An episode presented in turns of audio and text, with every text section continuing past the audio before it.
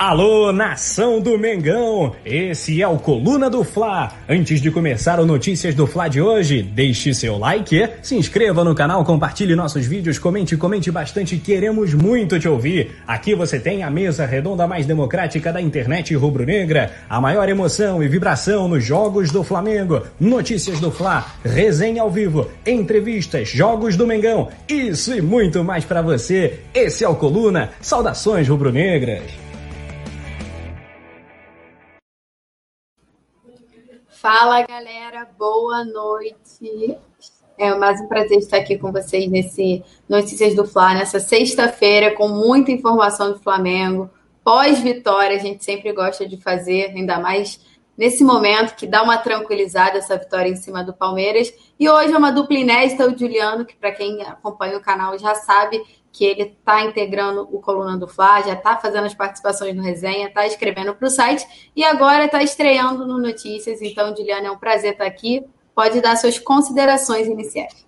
Prazer, Letícia. Prazer aí todos do chat que estão acompanhando. Boa noite a todos. Vamos fazer aí a nossa estreia aí no Notícias, né? Vamos, vamos passar uma geral aí na, nas notícias do dia hoje do Flamengo, que um dia positivo, né? Um dia depois de, de uma vitória importante contra o Palmeiras é sempre bom, né? Sempre um dia positivo, então bora lá.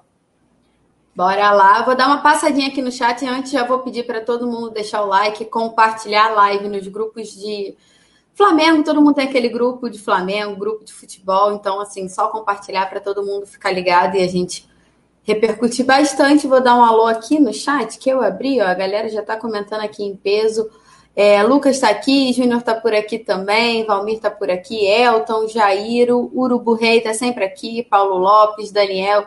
Então, ó, Ivone Maria está aqui, Yuri também, um salve para todos vocês. E a gente vai começar agora. A gente vai começar agora repassando as notícias que nós vamos dar hoje, então fica ligado que tem bastante informação. E a gente vai começar falando que o portal espanhol revelou o interesse do Real Madrid em uma joia do Flamengo, que dessa vez é o Daniel Cabral. Renato Gaúcho garantiu confiança no título do Grêmio e falou que os times que gastaram 200 milhões estão ao lado dele. É, os torcedores do Palmeiras minimizaram a derrota para o Flamengo e invadiram as redes sociais.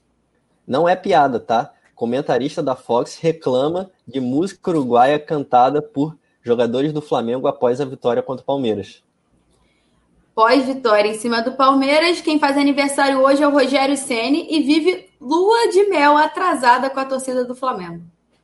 Rogério Ceni na coletiva, depois da vitória, disse que não vê nesse momento Pedro e Gabigol juntos. Com o René suspenso, que não pode entrar em campo contra o Atlético Paranaense, Rogério Ceni convocou o Ramon, que se junta à delegação do Flamengo lá em Brasília. Diego Alves segue em tratamento e dificilmente joga contra o Atlético Paranaense na próxima rodada.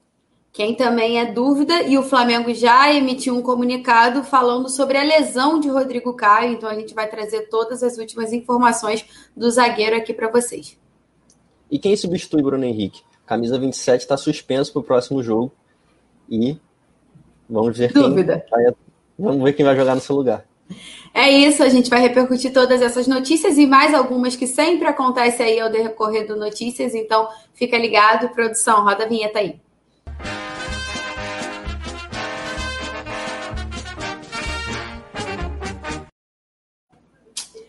Rodou a vinheta, a vinheta mais amada que eu sempre fico dançando aqui, ó. A galera já tá no chat aqui falando, Bruna tá por aqui também. Minha mãe está por aqui, oi mãe. É, está por aqui também, Christian. Então, ó, já vamos começar, que a galera já está ligada, então a gente já pode começar falando sobre a primeira notícia, né? Que, como eu adiantei já, Portal Espanhol revelou o interesse do Real Madrid Daniel Cabral, o volante do Flamengo, aquele que foi aproveitado já no elenco profissional, jovem de 18 anos. É, a gente pode lembrar que ele viveu um momento muito conturbado no Flamengo, chegou a ficar afastado porque nessa embrólio de renovação de contrato, ficou afastado, mas conseguiu renovar o contrato com uma multa milionária. Já vou falar o valor aqui para vocês. E vem chamando a atenção lá do Real Madrid. O portal espanhol Defensa, é, o portal espanhol Defensa Central falou que o Real Madrid está frequentemente de olho no Daniel Cabral por conta de um especialista que está aqui no Brasil, que é o Juni Calafate. Ele está sempre de olho nas joias do futebol brasileiro e quem chamou a atenção foi o Daniel Cabral.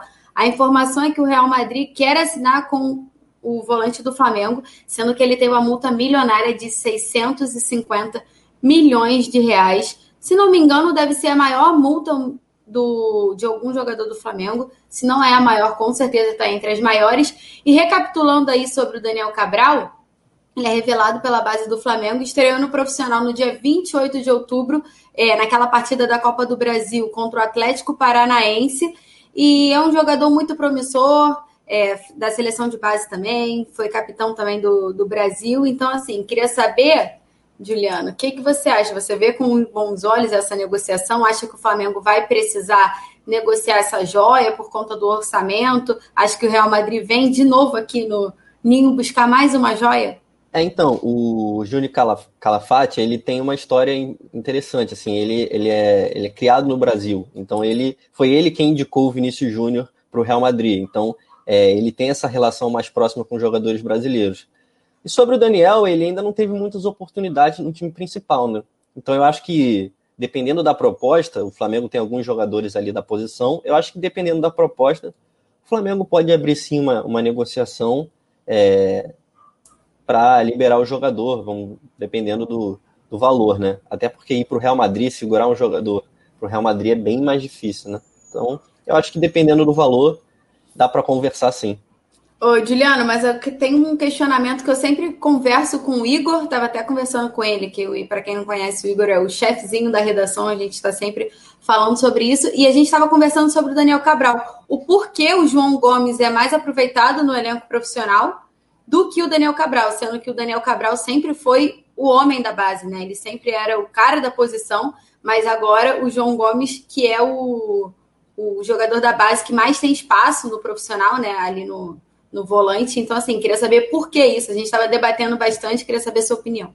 É, eu acho que o Daniel Cabral perdeu um pouco de espaço nessa onda da não renovação, renovação ou não, dele com o Flamengo, né? Por conta da briga do pai dele com o Flamengo, que atrasou bastante a renovação, e aí ele acabou um tempo afastado.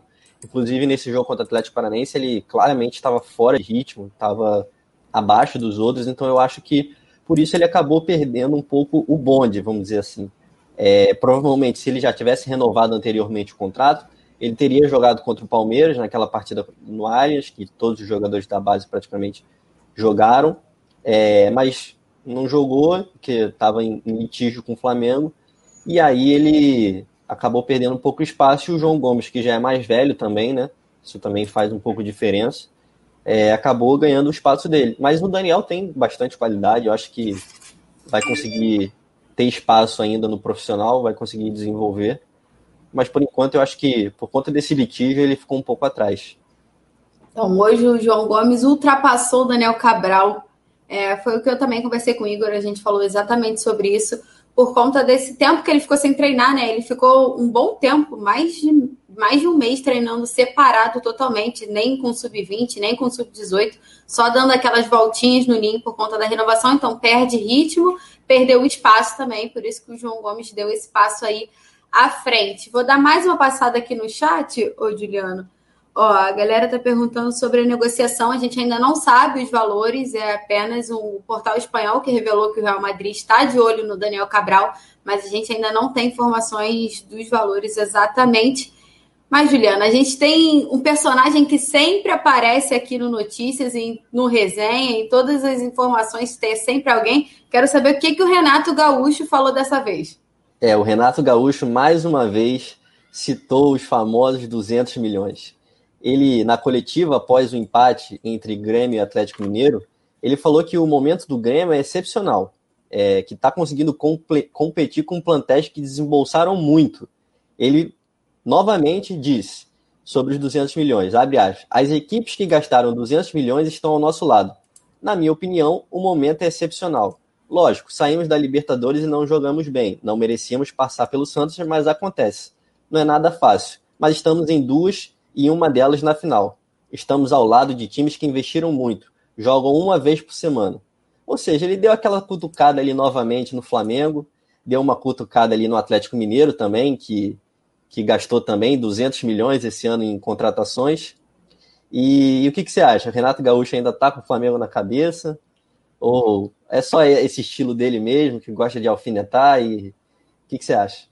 Eu acho que é uma mistura, né? Eu acho que o Renato Gaúcho ele é muito ressentido por nunca ter chego ao comando do Flamengo e já teve diversas oportunidades. Bem verdade que ele usou o Flamengo em, nessas oportunidades para renovar com o Grêmio e se valorizar, claro, a gente tem que ter essa consciência, mas eu acredito que comandar o Flamengo é um sonho para o Renato, ele também nunca escondeu isso mas acho que nesse desde 2019 para cá a situação dele ficou um pouco mais complicada com a passagem do Jorge Jesus e todas aquelas alfinetadas ao longo da temporada, o 5 a 0 também na semifinal da Libertadores, deixou tudo um pouco mais complicado, principalmente a relação dele com a torcida do Flamengo e até alguns dirigentes que não engolem esse jeito aí dele, então o Renato é muito controverso, né? Então, assim, é quase ame ou odeie o Renato, então ele sempre vai continuar com essa coisa de 200 milhões. Eu até fiz uma matéria uma vez relembrando todas as vezes que ele citou o Flamengo em alguma entrevista, principalmente nesses 200 milhões. E acho que isso se acirrou muito quando o Flamengo deu aquele up no elenco e conseguiu conquistar os títulos que conquistou. E eu acho que o Renato tinha essa consciência de poder levar o Flamengo até isso, e não foi ele que fez, e ele também não pôde é, usufruir do Flamengo nesse bom momento, né? Nessa boa fase. Então, acho que ele sempre vai ficar lembrando faz, faz boas campanhas com o Grêmio, a gente não pode esconder, ele está lá há muito tempo, tem chegado em todas as competições, está sempre vivo no Campeonato Brasileiro, mas não está ganhando mais os títulos, né? Então, como o Flamengo é o atual campeão da Libertadores, atual campeão brasileiro, eu acho que ele sempre vai usar isso para dar aquela alfinetada, Juliano. Vou dar mais uma passada aqui no chat. A Lohana Pires chegou. Oi, Lohana. Vinícius está por aqui também. Vinícius, é, oh, o Vinícius falou: o Renato é ruim. A galera critica bastante o Renato. É, eu até gosto, mas tenho minhas ressalvas também. É, ó, cadê? Mike falou: o Flamengo tem que chegar lá. o Grêmio é um pouco mais bagunçado. Tem todas essas alfinetadas aí que a torcida também manda para o Renato. E falando agora de Flamengo, a gente tem que lembrar essa vitória emblemática em cima do Palmeiras. E eu estava pensando, refletindo, que o eu acho que é a maior rivalidade da última década do futebol brasileiro, Flamengo e Palmeiras, muito por conta do alto investimento feito pelas duas equipes e pelos recentes títulos que as duas equipes disputaram, né? Tanto o brasileiro que o Flamengo conquistou, quanto o brasileiro que o, último brasileiro que o Palmeiras conquistou, fizeram duelos acirradíssimos. Então a rivalidade cresceu muito e agora o Flamengo venceu por 2 a 0 na partida de ontem lá no Mané Garrincha e os torcedores do Palmeiras estão minimizando essa derrota porque o Palmeiras está na final da Copa do Brasil e também na final da Libertadores, então a torcida do Palmeiras ainda não engoliu. Teve diversas reações nas redes sociais, eu vou abrir aqui ó, algumas reações. A galera tava falando, mas também ó, torcedores palmeirenses, né? Abre aspas aí para eles. A folha salarial de 27 milhões só briga hoje por uma vaga na Libertadores.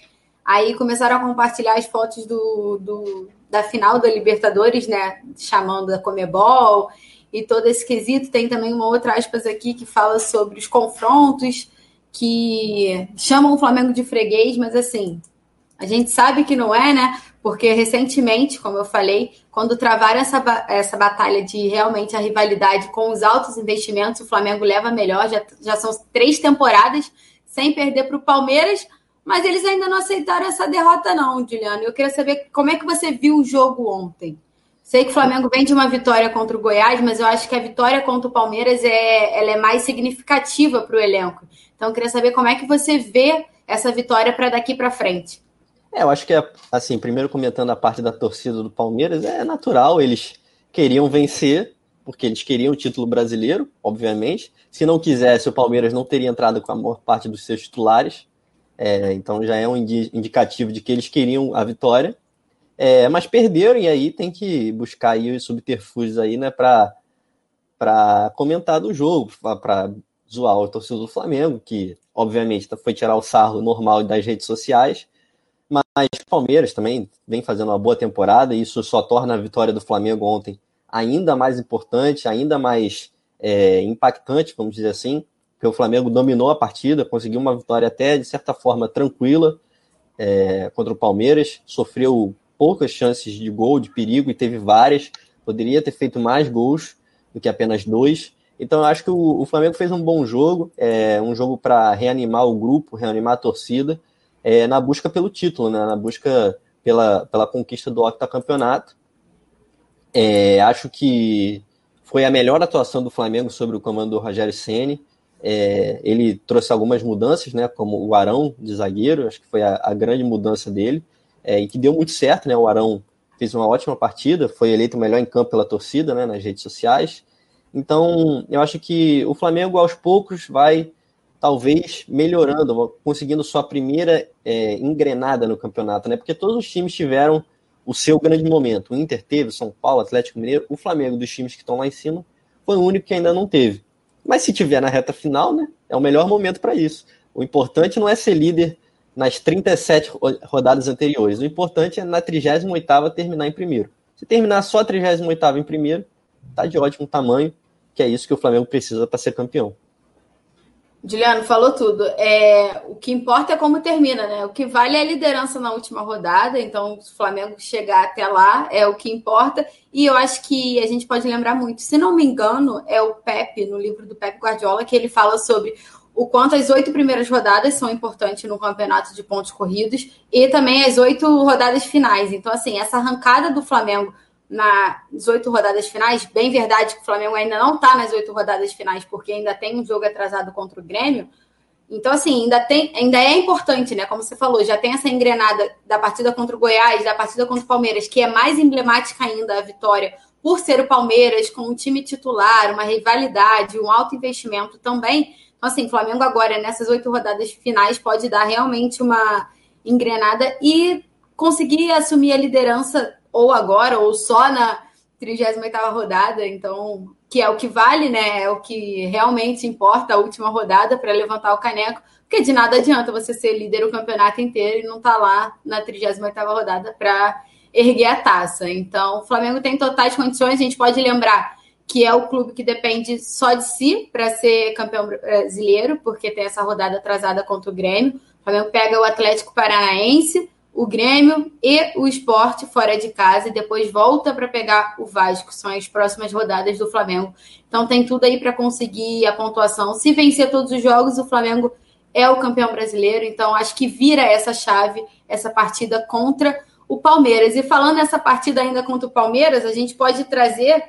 Quero saber como é que foi o vestiário, Juliana. A gente está falando do campo, que apresentou um bom futebol, que o Rogério Ceni fez umas mudanças que foram essenciais para o Flamengo sair com a vitória, tanto de quanto ele inicia a partida, quanto as mudanças no decorrer do jogo, que era uma coisa que a torcida do Flamengo questionava muito, né? O fato dele ter uma.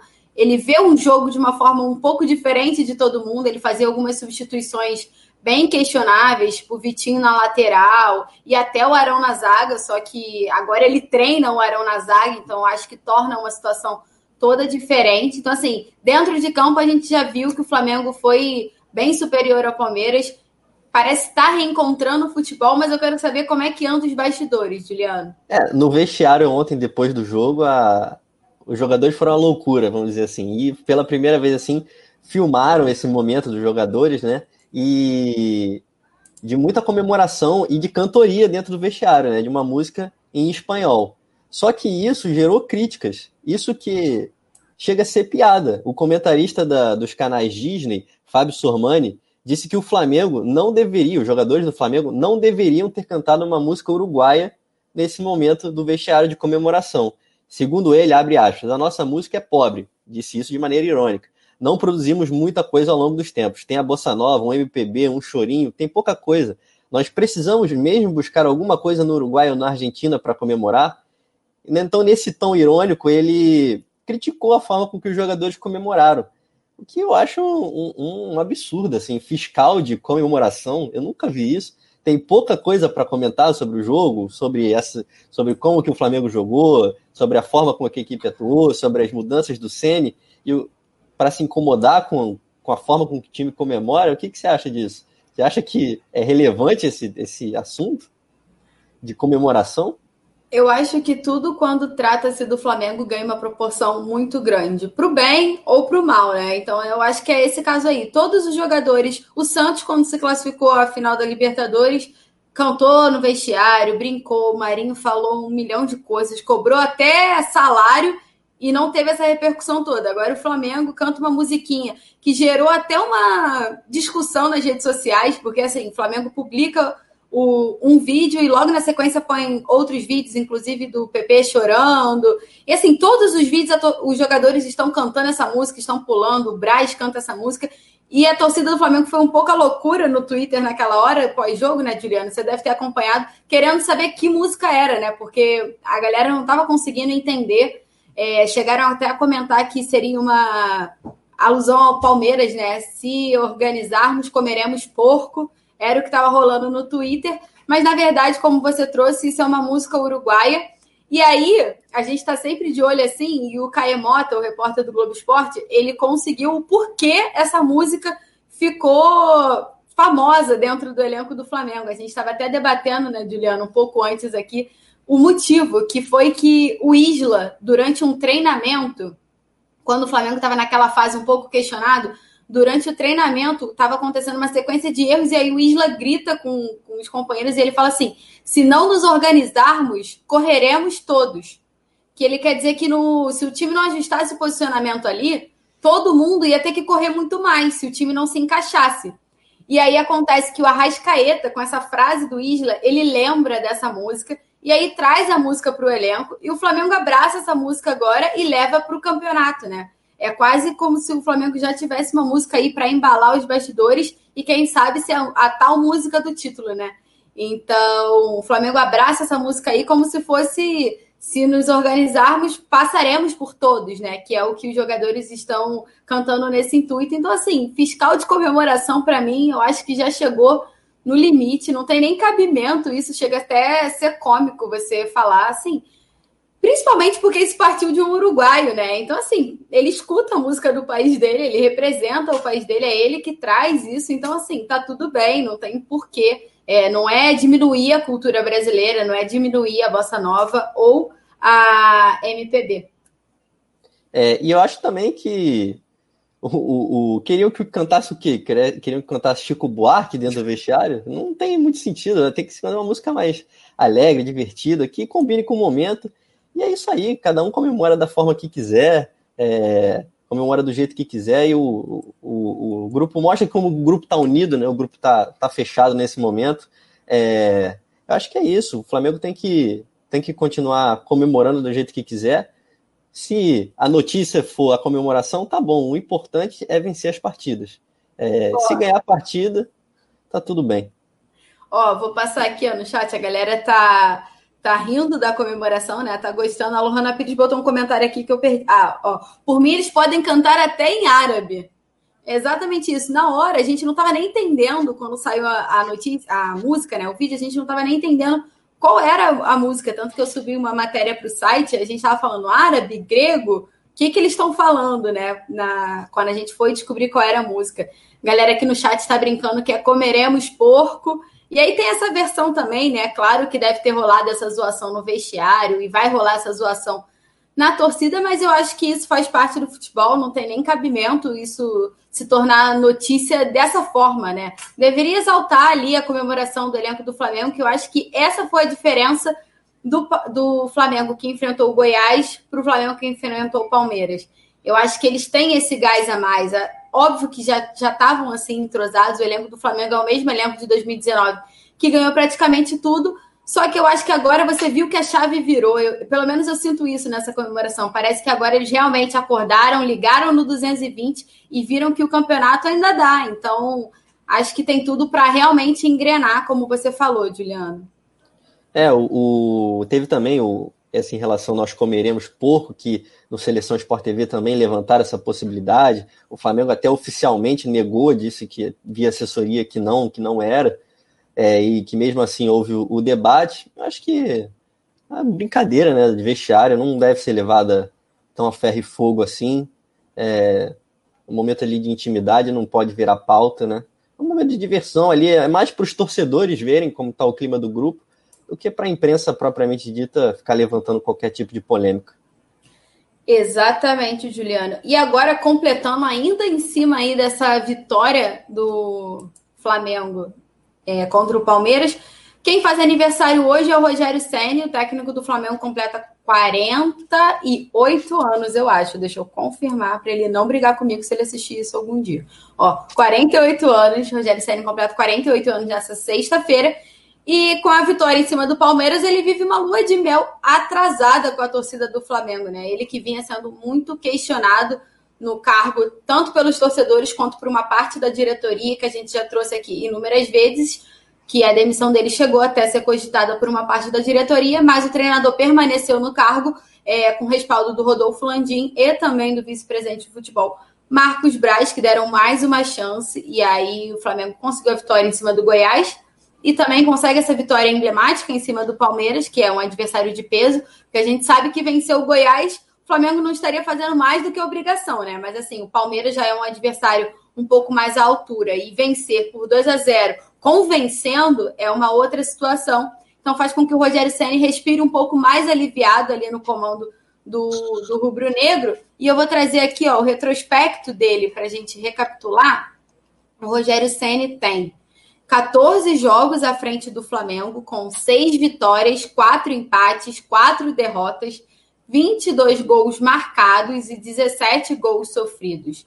Ele ainda tem mais vitórias do que empates e derrotas, só que eu acho que ficou muito questionado para ele o fato dele ter sido eliminado precocemente tanto da Copa do Brasil quanto da Libertadores, que eram títulos que o Flamengo imaginou conseguir conquistar na temporada de 2020, Juliano.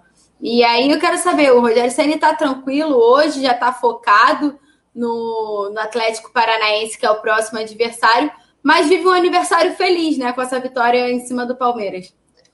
É, vive um aniversário feliz, né? Com vitória, com mais tranquilidade no cargo. Mas é aquilo, a panela do Flamengo é a panela de pressão, não é panela G3, como surgiu aí, outros tipos de panela. Panela do Flamengo é de pressão. Se ele não vencer o próximo jogo, a pressão volta com tudo. É, vai ser. São jogos agora finais de dificuldade, né? O Flamengo tem uma tabela enroscada, ainda pega Atlético Paranaense, Grêmio, Bragantino, que vem numa crescente, tem o clássico contra o Vasco, Internacional, São Paulo. Então, essa sequência é decisiva para o Rogério é, não só levar o Flamengo ao título, mas para manter o seu cargo para a próxima temporada. Né? Lembrando que, sendo temporada agora é, muito ajustada com a outra, né? tem uma semana só de descanso, não vai ter uma, um período de férias, né? vamos dizer assim, vão, vão ter só um, um leve descanso e já retorna. Então, eu acho que o Rogério pode aproveitar aí o aniversário, dar uma espairecida na mente e retornar com tudo ao trabalho, porque essa reta final aí não vai ser fácil, não. É isso aí, Juliano. Ó, a galera aqui no chat está lembrando a comemoração, ó. Ó, o Daniel falou: tô até imaginando, se tivesse público nos jogos, o próximo jogo do Maracanã, a torcida estaria cantando essa música em plenos pulmões. Com certeza, Daniel, a torcida estaria enlouquecida com essa música. Ó, o Mano, Mano Pedrão Flamengo tá falando que era porco na música. É, o Urubu Rei falou: o vídeo do Gabigol mostrando o pessoal dançando. Dá para ver que o Felipe Luiz não sabe dançar. O Felipe Luiz faz uma dancinha, acho que é piseiro, né? O nome que ele faz assim. E aí o Gabigol brinca com ele, Diego Ribas brinca com ele, todo mundo cai em cima do Felipe Luiz. Ó, o Valmir falou: linda comemoração no vestiário. Se, estivesse, se estivéssemos no Maracanã com torcida, seria o hit da arquibancada com certeza. É... Cadê? Tem mais um aqui que eu li? A galera falando maior... é... maioria sobre a torcida do Flamengo abraçar essa música também se estivesse na arquibancada, com certeza. É... A torcida ainda, ó, ainda tem gente questionando o Rogério Senna. O Márcio Barbosa falou que não está de lua de mel com o Rogério Senna ainda. Tem que trabalhar com calma, né? O Leandro Martins está falando Sobre o William Arão, a gente já vai falar, a gente sempre fala do William Arão, Leandro, pode ficar tranquilo. É, o vídeo do Gabigol também, a galera tá repercutindo bastante. Eu acho muito interessante essa troca que a internet permite, né, sobre o vestiário, é, os bastidores, os jogadores interagirem com a torcida, e eu acho que agora a gente consegue ver uma nova uma nova fase, né? Porque antes eles estavam interagindo mais respondendo algumas matérias, é, indo contra algumas notícias, mas agora a torcida abraçou, todo mundo comemorou, todos os jogadores postaram vídeos dançando, compartilharam também a publicação do Flamengo compartilharam alguns vídeos sobre essa música, então acho que agora, com essa interação aí maior, a torcida do Flamengo parece que fica mais tranquila quando o grupo tá muito junto, né, Juliano? Mas falando em grupo muito junto, a torcida tá louca para ver uma dupla em campo. Será que é possível? É, então, a torcida quer muito ver Pedro e Gabigol na próxima rodada, né? Já que o Bruno Henrique está suspenso. Mas na coletiva de ontem, o Rogério Ceni não necessariamente jogou um balde de água fria na torcida, mas manteve um, um pouco a torcida mais na, no chão, assim, sem imaginar muito. É, ele fala, quando questionado sobre a possibilidade de escalar Gabigol e Pedro juntos, é, disse que não consegue ver essa possibilidade em começo, é, mas que ainda tem dois ou três dias para pensar para ver se isso é possível e que caso não seja, ele vai optar por um jogador de velocidade. É, eu acho que o Ceni nesse momento é, quer manter o sistema de jogo que trouxe essas duas vitórias, né, para o Flamengo nessas últimas duas partidas, que quer um jogador de velocidade, que é o Bruno Henrique pelo lado esquerdo. É, então eu acredito que ele vai manter essa disposição tática. Eu acho que ele vai optar por um jogador de velocidade e vai deixar Pedro e Gabigol para depois. Vai deixar para depois porque teria que fazer muitas mudanças no time, não de nome, mas de esquema tático. Eu acho que nesse momento, nesse momento que tem pouco tempo para treinar, que o Flamengo tem um jogo atrás do outro, é, ele não vai promover uma mudança desse tipo, na minha opinião. Eu acho que ele vai optar pelo Vitinho, Michael, algum jogador de velocidade para manter esse sistema de jogo. E você, o que, que você acha? Você acha que ele vai, ele vai se convencer pelos pedidos da torcida? Ou ele vai optar mesmo por um, por um jogador de velocidade e deixar Pedro e Gabigol para depois? Juliano, eu acho que o Rogério Senna não é um cara que se convence pela torcida, pela voz do povo, sabe? Eu acho que ele tem as próprias convicções e ele vai bater bem nessa tecla. A gente já viu isso em outras oportunidades. É, até como, por exemplo, a insistência em alguns jogadores, que eu acho que é dele, né? Eu acho que é, é uma característica dele, assim, bater nessa tecla. E ele já falou, não é a primeira vez que ele fala sobre essa digamos, dificuldade em escalar o Gabigol e o Pedro como titulares. E ele deixou mais do que claro nessa entrevista coletiva pós-jogo do Palmeiras.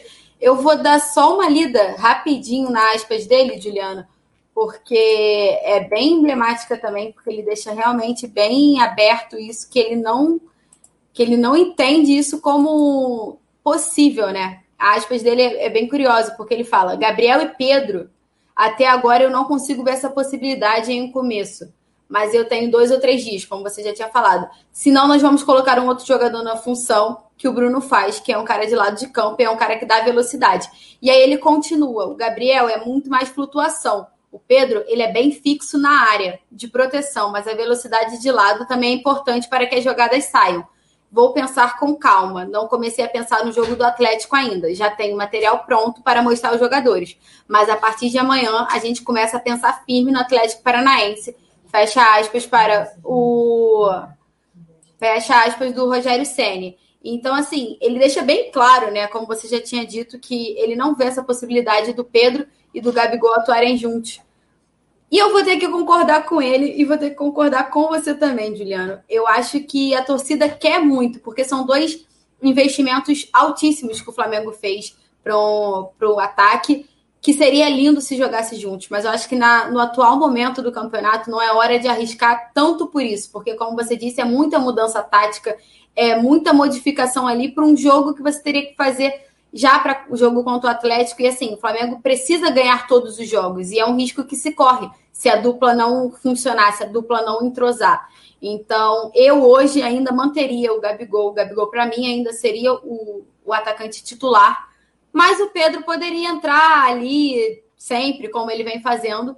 E, inclusive, atuar com o Gabigol. Mas, assim, começar com a dupla eu acho que é um pouco complicado e nesse, nesse lado aí eu ainda fecho com o Rogério Senna, estou fechada com, com o professor, porque assim, acho que seria um tanto quanto complicado, Juliano. É, eu acho que, que eles dois podem jogar juntos, com certeza, durante a partida.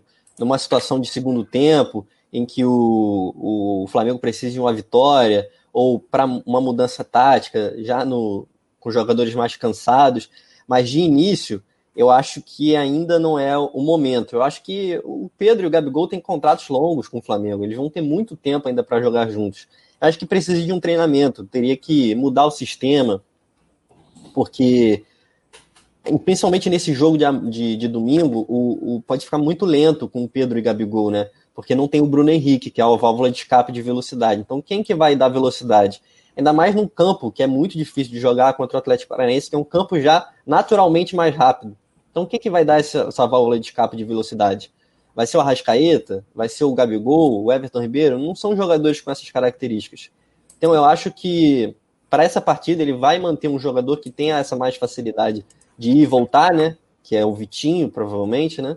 Do que um, o Pedro e o Gabigol, e aí teria que fazer mudanças bruscas, né? Talvez jogar o Arrascaeta para o lado esquerdo, o Everton Ribeiro para o meio, o Gabigol pelo lado direito. E aí acho que ele vai sacrificar muitos jogadores, vai ter que fazer muitas mudanças, e eu acho que não é o momento ideal para isso. É, mas acho sim que os dois podem estar juntos em algum momento do, do, jogo. Isso é algo que, particularmente, eu discordo do Rogério, que quando ele coloca sempre ou é o Muniz com o Pedro, ou é o Muniz com o Gabigol, é, e ele nunca acaba colocando os dois juntos. Eu acho que sim, os dois podem jogar juntos. Mas nesse jogo específico, ainda mais sem o Bruno Henrique, que é o grande jogador de velocidade do time, né? O único jogador de velocidade, vamos dizer assim, né? Não tem outro que tenha perto da sua característica. Eu acho que nesse jogo específico é melhor ele optar por, por um jogador que tenha semelhanças técnicas com o, o Bruno. É, e a gente vai comentar já já, né? É uma das próximas notícias sobre quem é o possível substituto do Bruno Henrique. A Mari aqui e a Alzira já estavam falando aqui no chat quem elas apostam, não vou falar, vou deixar para a gente ler quando chegar na notícia do Bruno Henrique para ver se elas vão acertar ou não, mais ou menos com o que o Rogério Senni tá pensando. A galera tá perguntando bastante qual é a música, eu já botei aqui, já escrevi, Juliano, qual é o nome da música que a galera quer saber. E a Alzira tá falando, ó, se o Flamengo ganhar todos os jogos que faltam, somos campeões. A gente já trouxe isso aqui Flamengo depende só de si para ser campeão. E aí a, Mari comentou: só acho que a resenha deveria. Ó, essa daí é para produção, hein? Vou ler para produção. Só acho que o resenha deveria começar o som do novo hit do Mengão. Se liga aí, produção. Joguei no ar, Mari, já fiz o meu papel, já li aqui. Vamos ver se a produção vai acatar isso. Ou se durante o resenha eles vão lançar a musiquinha aí, que tá todo mundo gostando da música. E falando já, projetando aí esse confronto, já que a gente estava falando sobre. Não pode. Ó, a, a, produção já avisou, Mari, não pode começar com a música. É, já comentando sobre o jogo do Atlético Paranaense, como a gente já trouxe, se seria possível Pedro e Gabigol, a gente tem um jogador que o Rogério Ceni convocou para se juntar à delegação do Flamengo lá em Brasília, que foi o Ramon o jovem lateral, ele estava no Rio de Janeiro, mas foi convocado pelo técnico porque o René, mesmo sem entrar em campo ontem contra o Palmeiras, ele recebeu o cartão amarelo no banco de reservas e como ele estava pendurado, recebeu o terceiro cartão amarelo, cumpre suspensão automática e não pode nem ser relacionado para a partida contra o Atlético Paranaense no domingo às quatro horas da tarde lá na Arena da Baixada. Então, para suprir essa vaga aí do René, o Rogério Ceni convocou o Ramon, que viaja para Brasília para se juntar à delegação do Flamengo e seguir viagem aí nesse restante de jogos fora do Rio, né, Juliano? Que o Flamengo, como eu falei, pega o Atlético Paranaense no domingo, depois pega o Grêmio na quinta-feira, dia 28, e aí pega o esporte na segunda-feira, dia 1 de fevereiro. São esses três jogos fora do Rio de Janeiro. E aí, só no dia 4 de fevereiro que o Flamengo pega o Vasco. Pega o Vasco no Maracanã. E aí tem aquela sequência que você já tinha adiantado: Bragantino, Corinthians Internacional e São Paulo. Essa é a é. tabela do Flamengo até o final do, do campeonato. Mas, ó, rapidinho, antes da gente falar da tabela, Juliano, eu queria falar sobre o Ramon. O Ramon teve algumas oportunidades no time titular do Flamengo também, ou também já foi acionado, né, saindo do banco de reservas, e ele agradou muito a torcida. A torcida, inclusive, chegou a pedir a titularidade dele em algum momento, naquela época que o Felipe Luiz estava afastado, né, cumpriu suspensão, quando ele ficou lesionado também. E a torcida pede muito para que ele seja o primeiro reserva do Felipe Luiz, né, no lugar do René. Eu queria saber como é que você vê essa comparação aí entre René e Ramon. O que, que você acha? Você acha que o menino da base do Flamengo poderia ser mais aproveitado pelo Rogério Ceni? Que a gente pode lembrar que o Rogério Ceni não é muito fã da base, né? Ele desde que ele chegou ao Flamengo, alguns jogadores foram perdendo espaço, porque o Domi acabava que utilizava bastante as peças das categorias de base do Flamengo, e o Rogério Ceni não tem essa característica. Relutou muito, por exemplo, para escalar o Natan em algumas oportunidades, e Ramon chegou a descer, Mateuzinho estava no profissional e desceu também para atuar no sub-20 com o Rogério Senni. Então, assim, como é que você vê? Você vê que o Ramon tem espaço para progredir no elenco do Flamengo?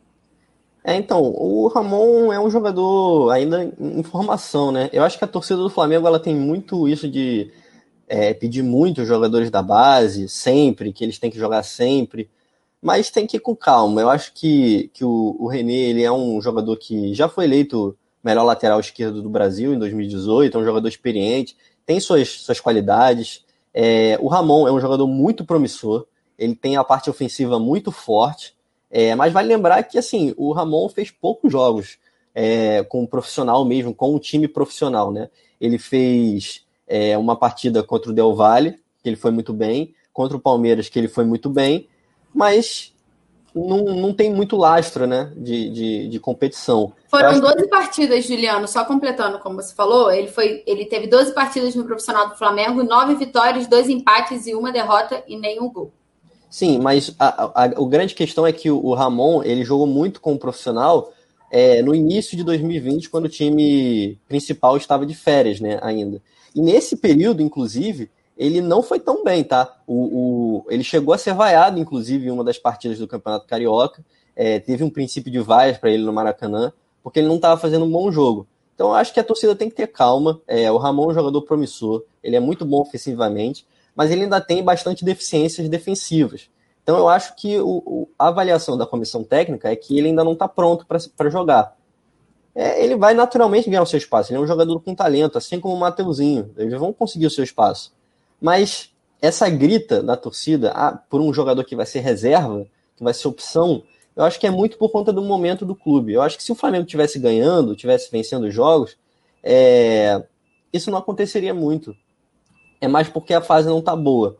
Como a fase agora melhorou, eu acho que essa, esses pedidos assim vão diminuir. Acho que o Ramon vai lá completar o banco, né, já que o René está suspenso, né? Mas não, não vejo é, motivos para discussão. Assim, eu acho que o Flamengo está bem servido de lateral esquerdo. Acho que o René é um bom jogador, apesar das críticas.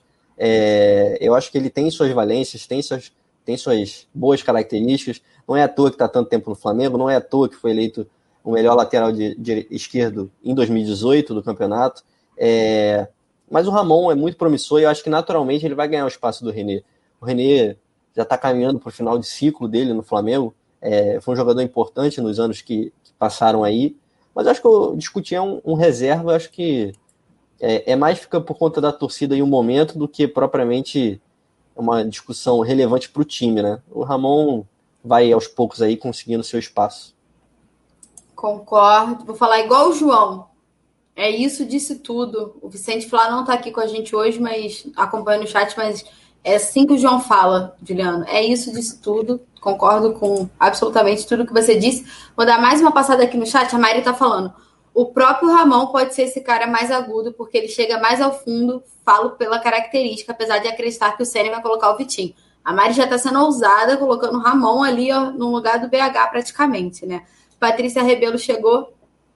Um beijo para minha Dinda, que se a minha Dinda está assistindo, os meus avós também, então, beijo. É, Manuel tá por aqui, ó. Renê não dá mais certo. É, a imprensa paulista não se conforma com o Flamengo. O Jorge está falando. O Daí falou: no lugar do Bruno Henrique tem que colocar o Michael. A gente já vai discutir quem vai entrar no lugar do Bruno Henrique. O Marco Antônio está perguntando: o Gabigol está pendurado? Sim, o Gabriel está pendurado. É, o Flamengo tinha alguns jogadores pendurados que eram João Gomes, Gabigol Bruno Henrique, que levou o cartão amarelo e não enfrenta o Atlético Paranaense, assim como o René. Então, agora, se eu não me engano, o Flamengo só tem pendurado o Gabigol e o João Gomes. E o João Lucas também. Acho que são esses três pendurados do Flamengo, que o Flamengo tem que ficar atento aí para não se tornar desfalque. E, Juliano, falando em peça importante aí, né? A gente está chegando querendo saber sobre Diego Alves. Tem chance do goleiro titular pintar aí contra o Atlético Paranaense ou vai ficar para o jogo do Grêmio? Como é que está o andamento da recuperação? É, o Diego Alves segue treinando é, afastado, né, treinando separado do grupo, está é, tá em processo de recuperação e nesse jogo ele não, não vai jogar, né, o Flamengo já informou é, que ele está em processo gradual de recuperação, com fisioterapia e trabalhos específicos, e está fora do jogo contra o Atlético Paranaense.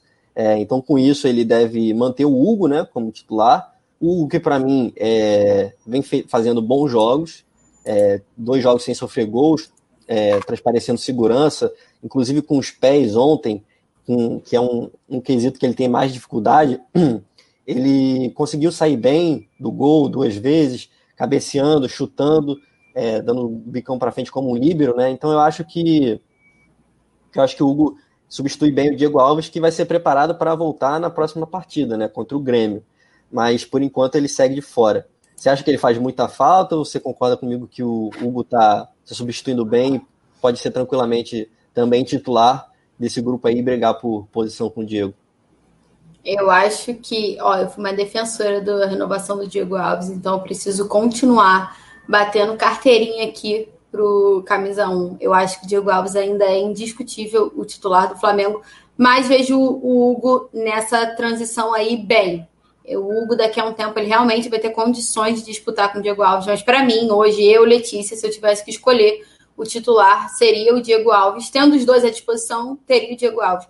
Primeiro, pela qualidade da saída de bola com os pés, que apesar do Hugo estar, do Hugo estar evoluindo bastante, como você já falou, que ele apresentou uma melhora contra o Palmeiras, o Diego Alves é bem superior nisso, e também pela liderança, pela experiência do Diego Alves. Então, para mim, o Diego Alves ainda faz falta no elenco do Flamengo, mas o Hugo vem suprindo as necessidades, como sempre que foi acionado, né? Apesar daquela falha dele na Copa do Brasil contra o São Paulo, todas as outras vezes ele foi bem.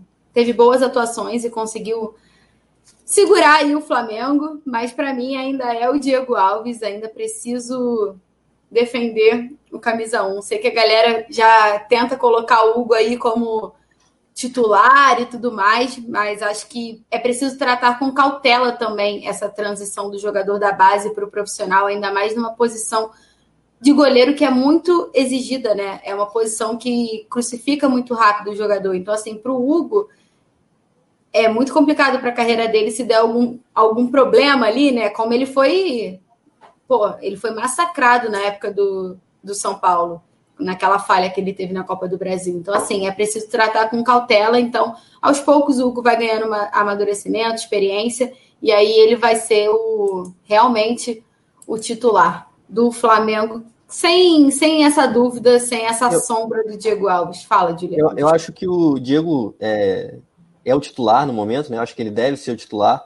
Mas eu acho que até naturalmente, por, por conta das inúmeras lesões que ele tem em todas as temporadas que ele teve no Flamengo, o Hugo naturalmente vai ter tempo de jogo e isso vai servir para que ele amadureça e, e, aos poucos vire titular. Eu, eu também fui a favor da renovação do Diego Alves. Acho que é muito importante o Flamengo ter dois goleiros de bom nível, tendo Diego e Hugo. Acho que se o Diego saísse, o Hugo ficaria numa enrascada.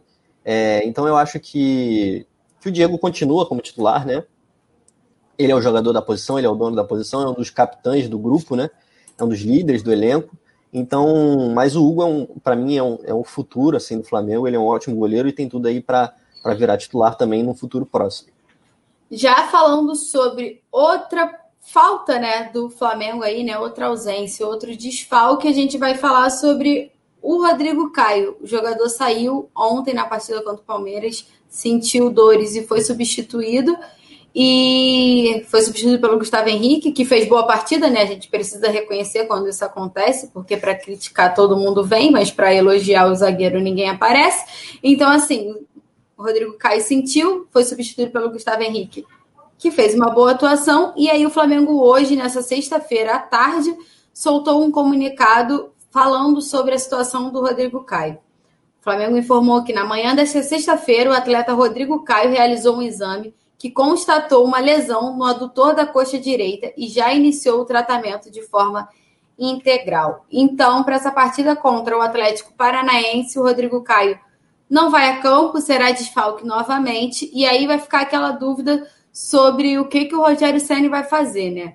Vai manter a zaga que atuou na ausência, na ausência do Rodrigo Caio, que foi o William Arão, e o Gustavo Henrique, que substituiu o camisa 3, ou se ele vai colocar um zagueiro de ofício ali no lugar do William Arão e qual vai ser a dupla de zaga que ele vai formar. Então, além dessas dúvidas, eu acho que a gente já pode dar a notícia junto, ô Juliano. Além dessa dúvida aí na zaga, por conta do Rodrigo Caio, que eu quero também que você fale o quanto o Flamengo perde com isso, tem o, a dúvida do Bruno Henrique, né? Então, assim, ele tem dúvida nas duas extremidades do campo, né? Tanto na defesa quanto no ataque. E aí você completa aí a notícia pra gente. É, o Bruno Henrique recebeu o terceiro cartão amarelo, né? É, ontem na partida contra o Palmeiras e também vai desfalcar o Flamengo, assim como o René, que também recebeu o terceiro e já comentamos aqui, e o Rodrigo Caio por lesão. É, o Rodrigo Caio faz muita falta, porque, na minha opinião, ele é um dos melhores zagueiros do, do futebol brasileiro, é, se não o melhor, acho que tecnicamente ele é muito diferenciado. É um jogador que consegue carregar a bola, são poucos zagueiros que, que têm essa característica, né? De conseguir romper as linhas e ir levando a bola. É, eu acho que ele, naturalmente, para qualquer equipe, faria muita falta. É, eu, eu acredito assim que ele vai manter a dupla de zaga, eu acho que ele vai continuar com, com Arão e com Gustavo Henrique para a partida. O Gustavo, que fez um bom jogo, fez um bom jogo também contra o Goiás, vem de duas boas atuações, é importante para ele ganhar confiança, mas é um jogador, obviamente, de um nível abaixo do Rodrigo Caio, né? A gente tem que é, ter isso em mente, que é, o Rodrigo é um jogador de seleção brasileira e o Gustavo Henrique pode ser uma peça útil ao Flamengo, mas com certeza tem, tem uma queda de nível né, técnico do, do Gustavo Henrique, do Rodrigo Caio para o Gustavo Henrique. Mas com confiança, eu acho que o Gustavo Henrique pode fazer um bom jogo, né? E substituir bem o, o Rodrigo, é, manter o nível, né? Para que ele teve nas últimas duas partidas e, e ajudar o Flamengo a, a, sair com essa vitória que tem, é, vai ser muito importante, vai ser um jogo bem difícil, mas que seria muito importante. E sobre o Bruno, é, para já passar para você dar sua opinião, eu acho que em relação ao Bruno, eu acho que ele vai optar pelo Vitinho. Eu acho que é a primeira opção dele, o Vitinho jogando aberto pelo lado esquerdo que é um jogador que vem sendo mais usado, que tem mais velocidade é, do que se ele optasse pelo Pedro, por exemplo. O Michael ele não, não tem dado muitas chances, né? Tem recebido poucas oportunidades. As poucas oportunidades que ele recebeu, ele também não aproveitou, não fez boas partidas. Então eu acho que o Vitinho, até por já ter feito alguns bons jogos sob o comando do Senna, eu acho que vai ser opção aí para essa partida. O que, que, você acha? Você acha que vai de Vitinho, Michael, Pedro e na zaga aí, você acha que ele vai manter o, o, o Gustavo? O que, que, você acha? Olha, eu acho que ele vai manter a zaga, é, o Arão. Agora a gente, o Arão é zagueiro, né? Tá atuando com o Rogério Senna assim. Então, assim, para mim a zaga, o Rogério Senna vai manter o Arão e o Gustavo Henrique, principalmente porque o Gustavo Henrique merece essa sequência, né? Fez uma boa partida contra o Goiás, fez uma boa partida também contra o Palmeiras. Então, já que não tem o Rodrigo Caio e é o que tem ali, então dá essa, esse voto de confiança aí para o zagueiro que fez as boas atuações recentemente. Então, para mim, será Arão e Gustavo Henrique. E na posição do BH, acho que não tem muito para onde fugir. Acho que o Vitinho ainda está um pouco à frente do Michael, então não tem muito para onde o Rogério Senna fugir. Acho que não vai cometer a loucura de mudar todo o esquema tático e colocar o Pedro, por exemplo. Então, acho que o Rogério Senna vai com o Vitinho também. E era a aposta que eu faria, Juliano.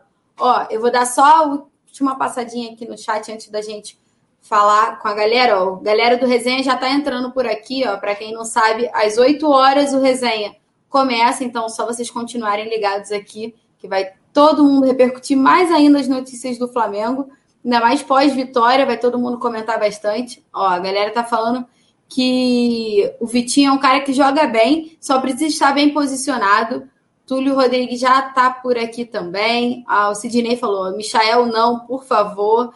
É, é, o Espírito do Mengão falou: deixa o Natan no banco o tempo todo, criticando o Rogério Senni, né? Daniel falou: Michael é muito fraco fisicamente. É, tem isso, então leve de Vitinho mesmo.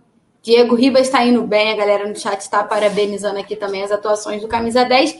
Juliano, vamos recapitular aí todas as notícias que a gente deu hoje para a galera ficar totalmente a par do que aconteceu e já manter ligado aqui para o resenha que vai debater muitas dessas notícias também. Um portal espanhol revelou o interesse do Real Madrid no volante Daniel Cabral. Renato Gaúcho voltou a alfinetar os rivais e, e disse: gastaram 200 milhões e estão do nosso lado. É, o Flamengo venceu o Palmeiras ontem por 2 a 0 venceu e convenceu, mas os torcedores do Palmeiras minimizaram a derrota do Alviverde nas redes sociais e minimizaram essa atuação aí do Flamengo. É, não é piada, tá? É, comentarista da, dos canais Disney criticou os jogadores do Flamengo por usarem música uruguaia e não brasileira em comemoração no vestiário. Essa música aí foi o, o hit da vitória em cima do Palmeiras, que rendeu um bom presente de aniversário para Rogério Senna, né? Para quem não sabe, o técnico do Flamengo completa 48 anos nessa sexta-feira e vive um momento de lua de mel atrasada com a torcida do Flamengo por conta dessa vitória aí em cima do Palmeiras e embalar aí no Campeonato Brasileiro. E na coletiva, Rogério é, disse que nesse momento não vê Pedro e Gabigol jogando juntos na partida contra o Atlético Paranaense, mas que ele ainda vai avaliar aí nos próximos dias antes de decidir a escalação. Ainda sobre o Rogério Senna, o treinador do Flamengo convocou Ramon, lateral esquerdo da categoria de base, para se juntar à delegação do Flamengo em Brasília, para poder estar no banco de reservas contra o Atlético Paranaense, visto que o René foi suspenso. E o Diego Alves segue no departamento médico, é desfalque do Flamengo mais uma vez na partida contra o Atlético Paranaense, está se recuperando de uma lesão na coxa, que ainda vai tirar dos gramados aí nessa partida na Arena da Baixada. Quem também é desfalque no Flamengo contra o Atlético Paranaense é o atleta Rodrigo Caio. O Flamengo informou né, na manhã desta, que na manhã desta sexta-feira o zagueiro realizou um exame e foi constatada uma lesão no adutor da coxa direita. É, o Rodrigo Caio já iniciou o tratamento integral, mas não vai a campo na próxima partida do Flamengo. E quem é outro desfalque do Flamengo é Bruno Henrique. E a dúvida é quem vai ser o substituto de Bruno Henrique? É, Vitinho, Pedro, Michael é, quem que vai ser o substituto do camisa 27, que é um dos destaques do Flamengo. Então foram essas notícias que a gente debateu aqui bastante no Notícias do Fla e vão, e vão debater bastante também no resenha. Juliano, foi um prazer estar aqui com você. Espero que você tenha gostado bastante do Notícias. Pode voltar sempre, porque essa é a sua primeira vez aqui. A galera do chat gostou também da sua participação. Então, assim, muito obrigada para todo mundo que acompanhou também. Continuem ligados, porque agora, 8 horas, já vai começar o resenha. Então, Juliano, se despeça aí e passa para os nossos companheiros lá. Obrigado, Letícia. Obrigado aí a todos do chat. É, foi um prazer estar aqui. E boa noite a todos aí. Vamos, vamos voltar outras vezes aí no, no Notícias para comentar aí o dia a dia do Flamengo, que, que bombou. E, é isso. Deixar uma boa noite aí. E Fiquem aí ligados no resenha, que a galera aí vai debater ainda bastante o jogo e debater é, essas notícias que a gente também falou aqui agora. É isso. Pode ficar aí que o resenha já vai entrar no ar com essa mesa redonda rubro-negra, que eu acho que hoje é o Rafa, Túlio. Temos convidados também, então a galera pode ficar ligada que teremos convidados. Ó, Rafa, Túlio, João e Leno essa é a mesa redonda hoje do Resenha, que tá com vocês, galera. Valeu! Alô, nação do Mengão! Esse é o Coluna do Fla. Antes de começar o resenha ao vivo, deixe seu like, se inscreva no canal, compartilhe nossos vídeos, comente, comente bastante, queremos te ouvir. Aqui você tem a mesa redonda mais democrática da internet rubro-negra, a maior emoção e vibração nos jogos do Flamengo, notícias do Fla, resenha ao vivo, entrevistas e muito mais. Esse é o Coluna. Saudações rubro-negras! Alô, nação do Mengão! Túlio, vamos lá. Um, dois, três, vai. Se nos organizarmos, comemos porco. Vai, João, vai. Se nos organizarmos, comemos porco. Se nos organizarmos, comemos porco. Solta a voz, João. Vai, João. Se nos organizarmos, comemos porco. Ih, a moleque, de novo, de novo. Olha, olha, e nos organizarmos, comemos Túlio meteu até a franja hoje, Rafa. Ah, tudo. Salve, salve nação rubro-negra, chegando para mais um resenha ao vivo aqui no Coluna do Fla, nesse clima, nesse pique, nessa vibe com um convidado especial. Prazer estar tá com essa fera brabíssima aqui embaixo, ligadinho aqui, formando um quarteto. Vamos saudar aqui um por um. Poeta Túlio Rodrigues, boa noite, grande sextou aqui no Resenha. Fala aí, seu destaque inicial. Bom, é, já que eles não gostam do sotaque espanhol, buenas noites para los hijos e para las ticas. Né? O Mengão venceu por animação, né? só alegria. E vamos embora falar bastante aí da, da partida de ontem. Tem mais notícias do Flamengo que surgiram ao longo do dia. Seja bem-vindo aí ao Leno. É, boa noite também, o Rafa, JP, essa galera incrível que está sempre com a gente. Simbora falar de Mengão. Isso, e claro, agradecer essa dupla maravilhosa que passou a bola, passou aí a batuta pra gente. Letícia Marques e Juliano Cossenza, dupla brabíssima no Notícias do Fla. Agora, para o resenha, temos ele, o grande repórter rubro-negro. Alô, João Granete! É isso, Rafa, Túlio de Franja, Leno também, todo mundo do chat que tá chegando. Túlio, hoje, hoje gostei, cara. Tu tá animado, vocês combinaram não me passaram, não chegou mensagem no WhatsApp aqui. Eu falei, será que tá no ar? Será que não tá? Eu falei, os caras estão me sacaneando. Mas é isso, Mengão venceu, estamos vivos na briga, então vamos que vamos, porque a gente tava com saudade de fazer o programa pós-vitória. O segundo nessa né, semana, vamos fechar com chave de ouro, porque domingo já tem um jogo difícil contra o Atlético Paranaense também.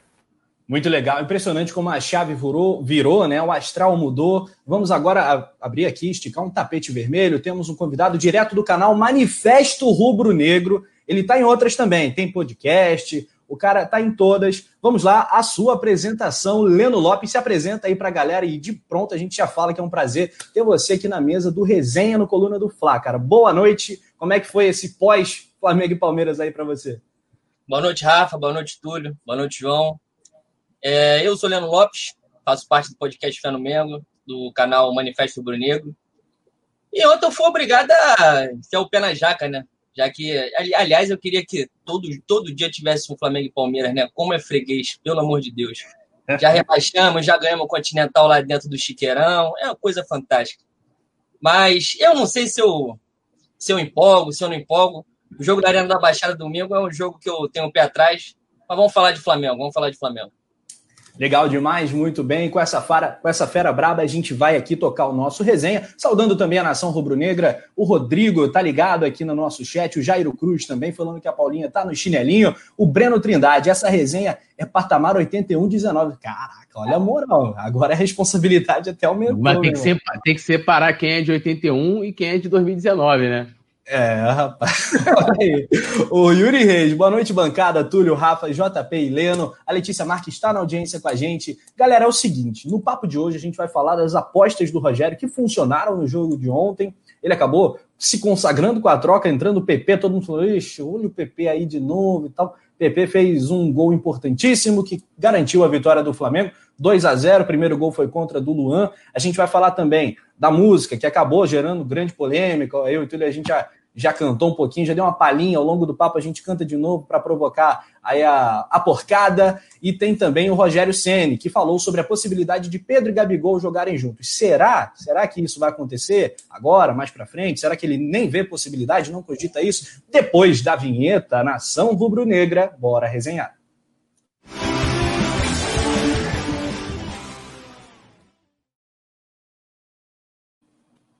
Muito bem, começando aqui com uma pergunta para você, Leno Lopes. Flamengo 2, Palmeiras 0 foi o grande jogo do Flamengo no Campeonato Brasileiro até aqui? Com certeza, né? Pelo tamanho do jogo, a gente, já, a gente não tinha conseguido fazer, vencer um time do G6.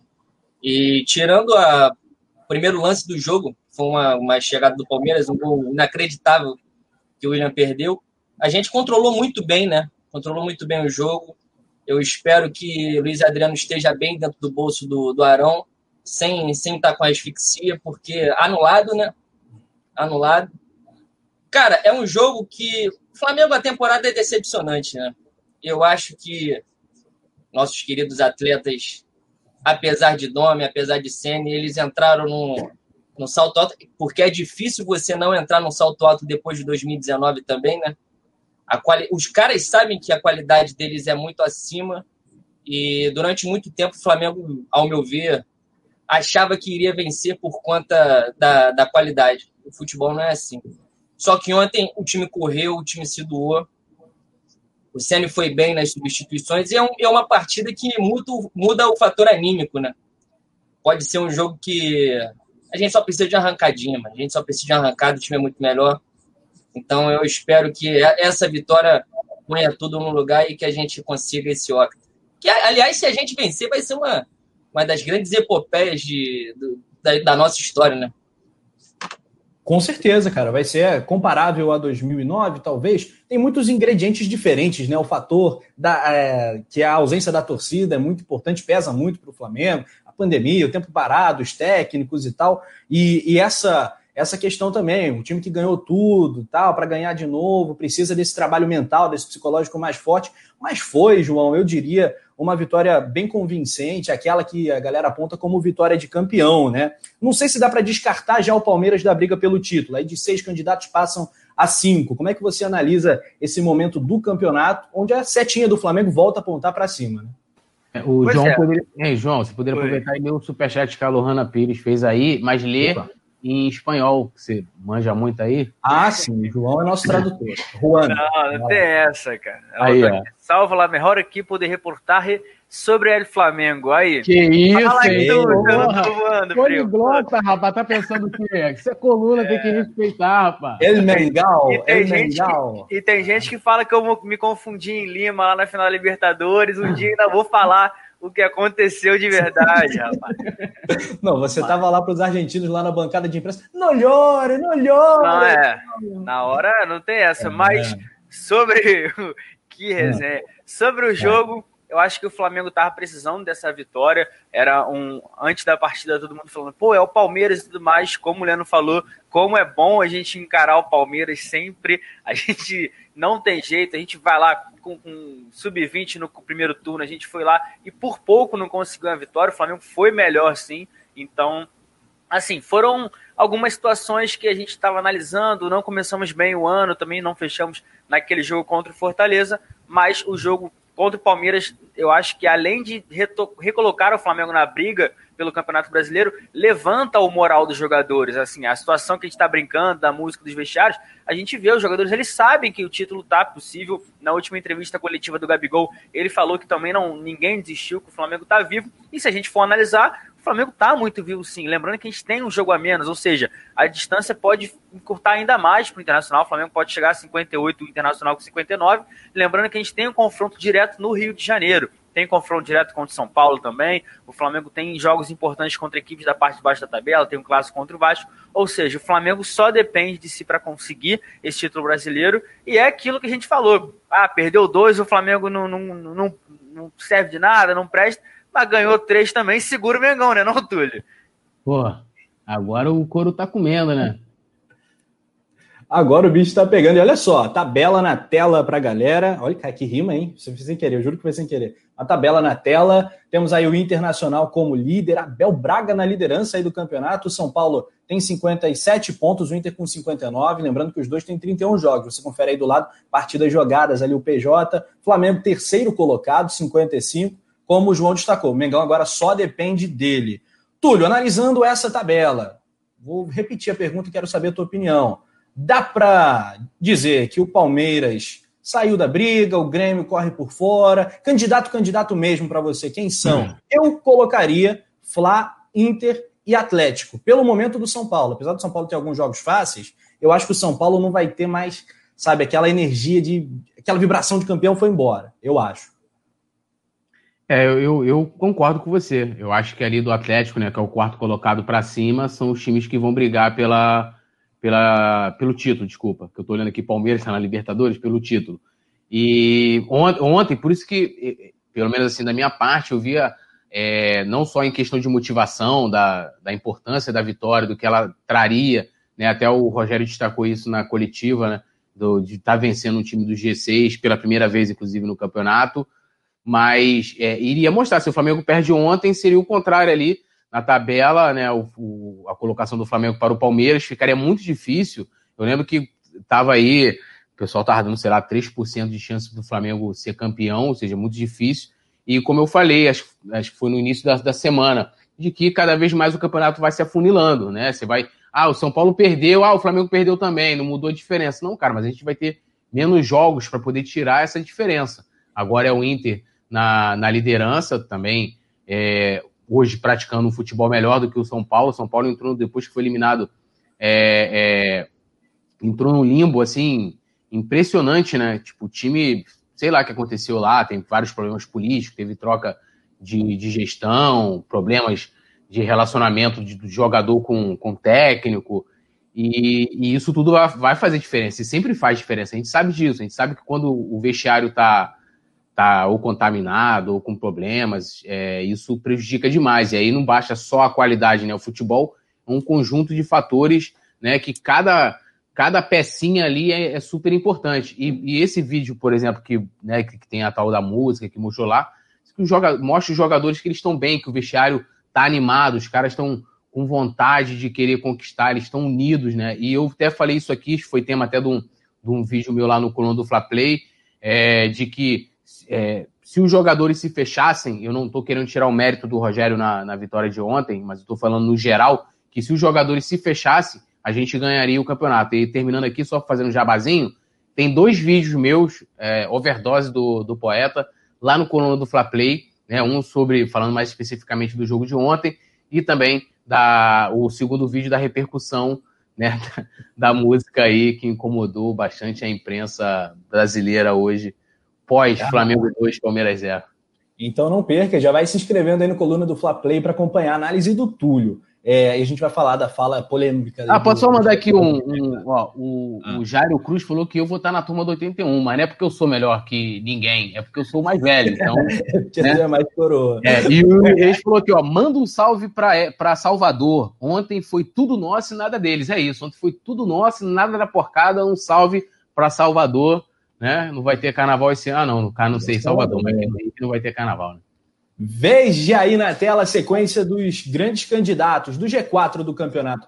Leno, olha aí, vamos, pra, vamos por partes. Né? Na próxima rodada, nesse fim de semana, o Flamengo pega o Atlético Paranaense fora, que é sempre um perrengue, sempre complicado. Ano passado a gente ganhou e eliminamos os caras da Copa do Brasil, mas é sempre difícil. O Inter tem um grenal, né? sem palavras para isso. O bicho vai pegar lá metade do, do Rio Grande Verde, é, verde nada. É ó, azul. Nazário tá pedindo pra você mandar um salve aí pra ele aí, ó, Nazário. Grande Nazário, alô, fenômeno, beijo.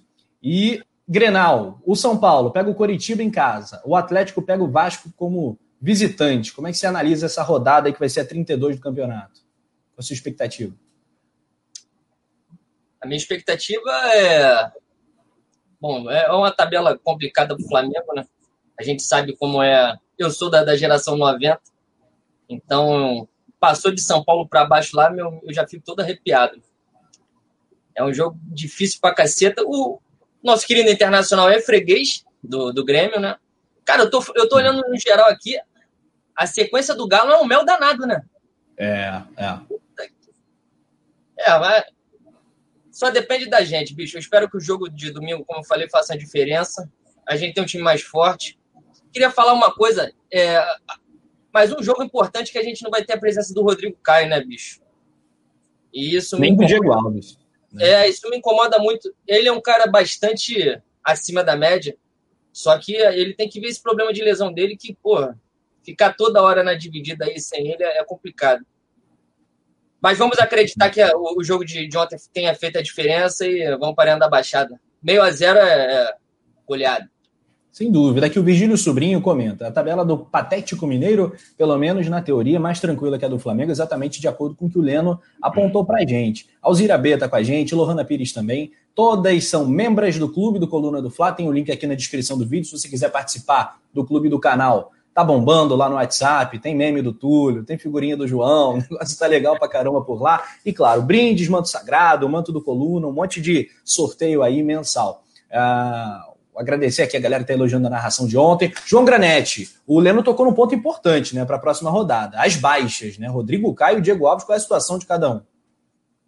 Pois é, o, o Diego Alves ele viajou, o, o, Rafa, no último fim de semana com o elenco já para Goiânia, onde o Flamengo encarou o Goiás na última segunda-feira, com assim, todo mundo achando, ah, será que dá? Não deu. Aí vamos preparar para o jogo do Palmeiras. Aí ontem até durante a tarde ele já havia sido cortado da relação fez algumas atividades na piscina do hotel para ver se conseguiu. O Diego, inclusive, postou um vídeo com o goleiro. E agora é mais uma partida que ele não vai conseguir, ou seja, ele viajou para dar sequência ao, ao, tratamento com os jogadores, mas não vai estar em campo. Mais uma vez, segue aí de fora. O Flamengo, é, inclusive, já cravou. É, outro que não joga, como você destacou, o Rodrigo Caio, sentiu uma lesão no músculo adutor da coxa direita, ou seja, é, outro problema muscular. A gente que ficou quase dois meses sem é, a presença do nosso zagueiro, depois que ele voltou da seleção lesionado daquela partida contra o Peru, ele estava quase voltando, sentiu uma lesão também na panturrilha durante um treinamento e agora desfalca mais uma vez. Vale destacar que desde que ele voltou naquela partida contra o Racing e tudo mais, ele até acabou sendo expulso, mas a zaga conseguiu melhorar, porque antes dele, assim, dele retornar, estava uma situação bem, bem ruim para o sistema defensivo do Flamengo. E quem também não vai estar em campo, Rafa, é o René, que levou o cartão amarelo no banco de reservas, e o Bruno Henrique, né? O Bruno Henrique, que é um dos caras aí, é um dos líderes desse time, uma peça fundamental no setor ofensivo, mesmo não estando na, na fase ideal que a gente espera, mas é outro que irá desfalcar o Flamengo. Ele que foi bem nos últimos jogos lá na Arena da Baixada, no Campeonato Brasileiro do ano passado, inclusive marcou gols né, lá contra o Atlético e não vamos poder contar com o nosso atacante, o camisa 27, Rafa. É, sem querer aqui é, tocar a corneta tão alta assim, o René fora não, não muda nada, né? O Reneimar de fora não faz grande diferença, até bom para o Ramon, que vai ter mais é, uma oportunidade. Ô Túlio, vamos à análise então do jogo. As apostas do Rogério, muitas deram certo, outras são discutíveis. Mas, por exemplo, no caso do Gustavo Henrique, que entrou no lugar do, do Rodrigo Caio, que saiu machucado. Achei uma atuação, tirando uma rateada ou outra ali, que a gente ficou. Assim, né? É, o sangue subiu. Mas deu medo. Mas eu acho que foi uma atuação até razoável, assim, para um cara que está sem confiança, aparentemente. Até que a defesa não foi um grande problema ontem. O que, que você achou? Não, eu acho que assim, a defesa estava muito segura ontem, e, e não só segura, é, falando defensivamente, como ousada, né? A gente via quando o Flamengo atacava, por exemplo, o Isla virava um ponta, né? O, o, aí o Flamengo começava a marcar em linha, né? Ficava três marcando ali, Felipe Luiz, Rodrigo Caio e o Arão. E, e, deu certo, porque aí o Everton Ribeiro também é, começou a ter mais liberdade. A Rascaeta também, a gente viu a Rascaeta pela direita, pela esquerda. O Everton Ribeiro ontem se movimentando, desculpa, se movimentando muito mais, tendo uma liberdade gigante. E nada disso, apesar de a gente não ter jogado com volante de ofício, que teoricamente é, a gente teria que ter para poder proteger, por exemplo, essa subida do Isla, é, o Flamengo se comportou muito bem defensivamente, né? Assim, impressionante. E uma coisa assim, lógico, teve, teve, teve alguns perigos, né? É, como até destacou o Leno na, na, sua fala inicial, alguns sustos, né? Ainda há é, situações que o Flamengo precisa corrigir, mas nenhum dos jogadores ontem fala assim, ah, pô, é, o Isla foi mal, o Felipe Luiz, o Rodrigo Caio, o Arão, o Gustavo Henrique. Né? Eu acho que o Gustavo Henrique, ele, sei lá, acho que ele entra meio inseguro, né? E aí ele deixa isso, isso tanto. Acho que isso é natural, a gente se sentir inseguro às vezes, né? Mas ele deixa com que isso o abata de uma forma que acaba refletindo em campo. Ontem, um, um lance assim que eu, que eu destaco, mas não é para tirar o mérito nenhum da atuação dele, foi que teve uma hora que ele pegou uma bola e ele ficou meio que, tipo assim, não sabia o que ele fazia, se ele avançava com a bola ou se ele tocava. Então ele, você via ali ele, o corpo dele indicando que ele meio que não sabia logo de cara o que, que faria. Mas, tirando isso, assim, cara, foi muito bem, me impressionou bastante, não só o fato das opções do Rogério é, terem dado certo, né, é, de dele iniciar com o Arão na zaga, mas como na questão de posicionamento também, claro, ontem era um adversário que não joga atrás, né, que não aplica aqueles ferrolhos que a gente está acostumado, mas que ofensivamente tem um cardápio muito maior do que Fortaleza, do que Ceará, do que Fluminense, e a gente conseguiu anular. Por isso que eu acho que a gente tem que valorizar muito essa, essa vitória de ontem, porque assim, é, é, e acho que isso vale para a vida também, né? Muitas vezes a gente pega as derrotas e o cara valoriza aquilo de uma forma e fica remoendo e não sei o que e tal, aquela coisa toda. E as vitórias, principalmente essa vitória de ontem, que pode representar, e eu espero que isso de fato aconteça, uma arrancada do Flamengo para o título. Né? E é valorizar mesmo essa vitória, é pegar os torcedores do Palmeiras, zoar mesmo, é valorizar, é, porra, dar, dar, é, elogiar o Ceni. Eu sou, todo mundo viu aqui, crítico pra caceta do Ceni. Não tem problema nenhum agora de chegar aqui e elogiá-lo. Se ele falhar na próxima partida, eu vou criticar. Mas se ele acertar de novo, é, aliás, desculpa, Ceni não, Rogênio, como diz o Rei Krause, incorporei, né? Rogênio, então segura que eu quero ver, meu filho, segura que eu quero ver, hein? Legal. O... Pois é, cara, a gente fica, principalmente a gente fica aqui todo dia falando, pensa Flamengo, respira Flamengo, desde quando acorda até a hora de dormir, o Leno também, lá no Manifesto Rubro Negro. A gente às vezes fica saturado após uma derrota, dias debatendo derrota, é cansativo, né? Desgaste, e agora a gente tem que jogar para cima mesmo, viver essa positividade aí que o Flamengo nos, nos mandou. Leno, a escalação. Temos aí a inicial e a final. Como o jogo começou, como o jogo terminou. Aliás, produção hoje está voando, né? muito. Anderson Cavalcante dando show. Quando você viu ali Arão na zaga, compondo com o Rodrigo Caio, o meio-campo ali com o Diego, Gerson, Everton, Rasca, o Gabigol, o Bruno. Você falou assim, ok, pode dar certo ou você ficou um pouco assustado com a opção do, do Arão na zaga? Bicho, por incrível que pareça, ontem foi um dos poucos, aliás, um dos poucos não, o único jogo que eu entendi a escolha do Rogério Ceni pelo Arão na zaga, né? É, o Palmeiras, Palmeiras tinha um, tinha, não tem um contra-ataque muito rápido e a gente viu nos últimos jogos que as costas de Felipe Luiz e Isla de vez em quando ficam uma avenida ali, né? E Arão é um pouco mais veloz que os, que os zagueiros que a gente tem. Eu gostei da opção, gostei da partida do Arão. Me deu um, um frio na espinha quando o Rodrigo Caio sentiu? Sim. Mas também achei que o Gustavo Henrique, conforme o jogo foi passando, ele foi se acalmando Deu uma rateada no segundo tempo no lance ali que eu quase isolei a cadeira, quase quebrei a janela de casa, mas graças a Deus a gente foi muito bem. Eu queria destacar mais uma grande partida do Diego, falei isso no manifesto, já, já falei no podcast. Hoje eu acho que o Diego é titular do Flamengo, ele tem que jogar, ele melhora muito o meio-campo. Os passes verticais são importantíssimos para a gente e ele tem contribuído bastante também no momento defensivo. Então, ah, para não terminar sem dar uma afinetada, nosso querido, nosso querido Gabigol tem que começar a guardar algumas bolas, né, mano? Ele tem perdido gol pra caramba, mano. Mas é isso, grande partida. E meu PP, né? Como eu falei ontem no manifesto, tem que ter um coração muito gelado para não amar o PP. 2P, 2P, né? Pra, eu, tenho, eu, tenho um pouco, eu tenho um pouco desse coração gelado, mas ontem eu me rendi. É, agora somos súditos de PP, né, cara? PPZetes profissionais. Não, tem um comentário interessante aqui do, do Rodrigo Tomás. Vocês são céu e inferno, gosto disso. Não, eu, eu, assim, não teria como a gente também é, é, assim, pegar e ter um meio termo entre quando vai muito bem e quando vai mal, né, cara? Acho que é muito. Por exemplo, é, é uma coisa que eu acho legal falar: a gente perdeu pro Fluminense. Beleza que foi um mole, nosso time é superior, foi um clássico. Vamos botar assim, dentro de, dentro de um contexto, é até aceitável. Agora, é, pô, pro Fortaleza e pro Ceará não dá, meu irmão. Não dá. Assim, em contexto nenhum. Porque a gente é muito superior aos caras. Ainda mais com esse time de 2019, 2020, 2021. Assim, é inaceitável, né? É, é, como foi. Então, assim, acho que é isso mesmo, cara. A gente também. Eu, pelo menos, aqui, eu também quero passar esse espírito de torcedor também. A Alzeira tá até lembrando que no segundo gol eu dancei pra cacete, virei o Carlinhos Jesus. Falei, ah, mano, vou zoar esses caras. Tinha uma galera ontem, muito palmeirense na live. Eu falei, tem que zoar esses caras. E é isso. Zoar muito mesmo. E o Rafa, vocês viram que ele estava empolgado, né? Mandou aquele gol, gol de cria, né? Com, com vontade a óculos aí, ó. Porra, gol de cria! Pepe! Ficou empolgadaço, meu. É.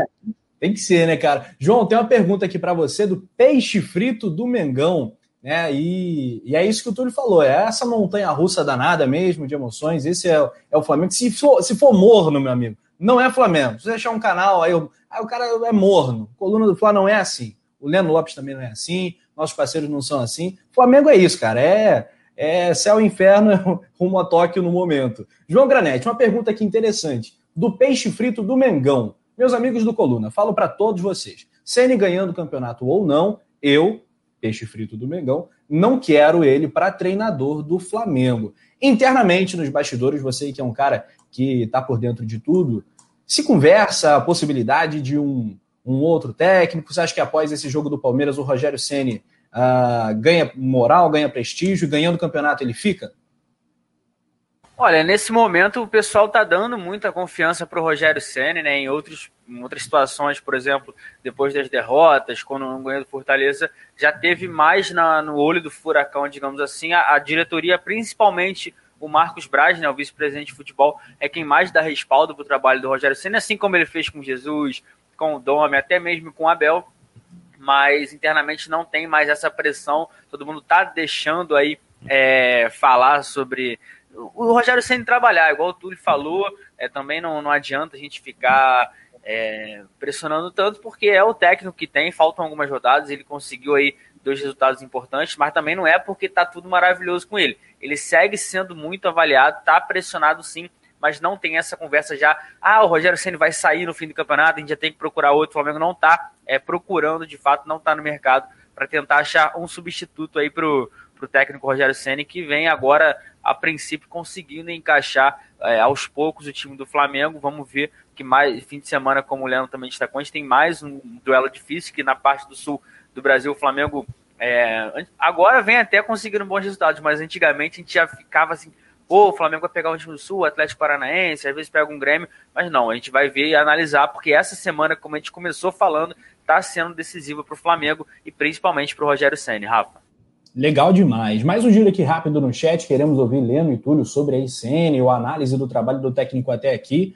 Uh, o recorte não é muito longo, né? Mas já houve diversos momentos, desde aquele jogo do Bahia, passando pelo, pela sequência deprimente daqueles três jogos que o Túlio lembrou, e agora essa, esse recomeço, onde o Flamengo não está sofrendo gols, graças a Deus, né?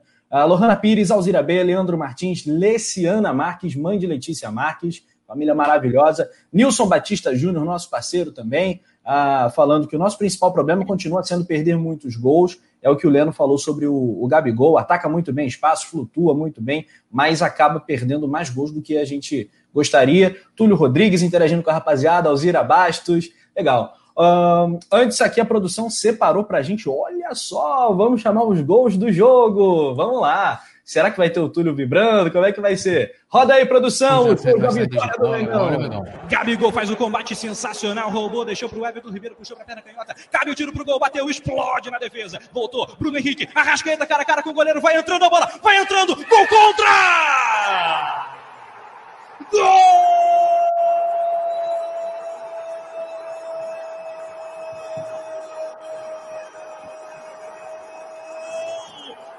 respeita!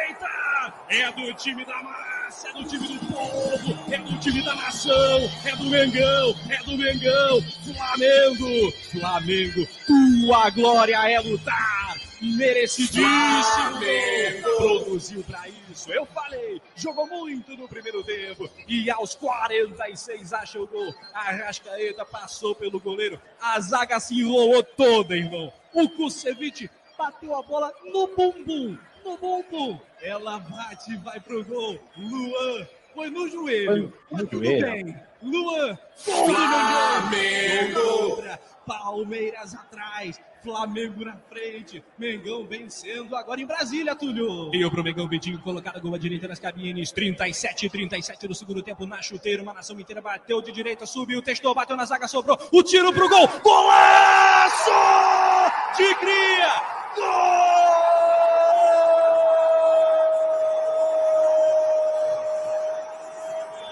De cria, golaço do Mengão, do time da massa.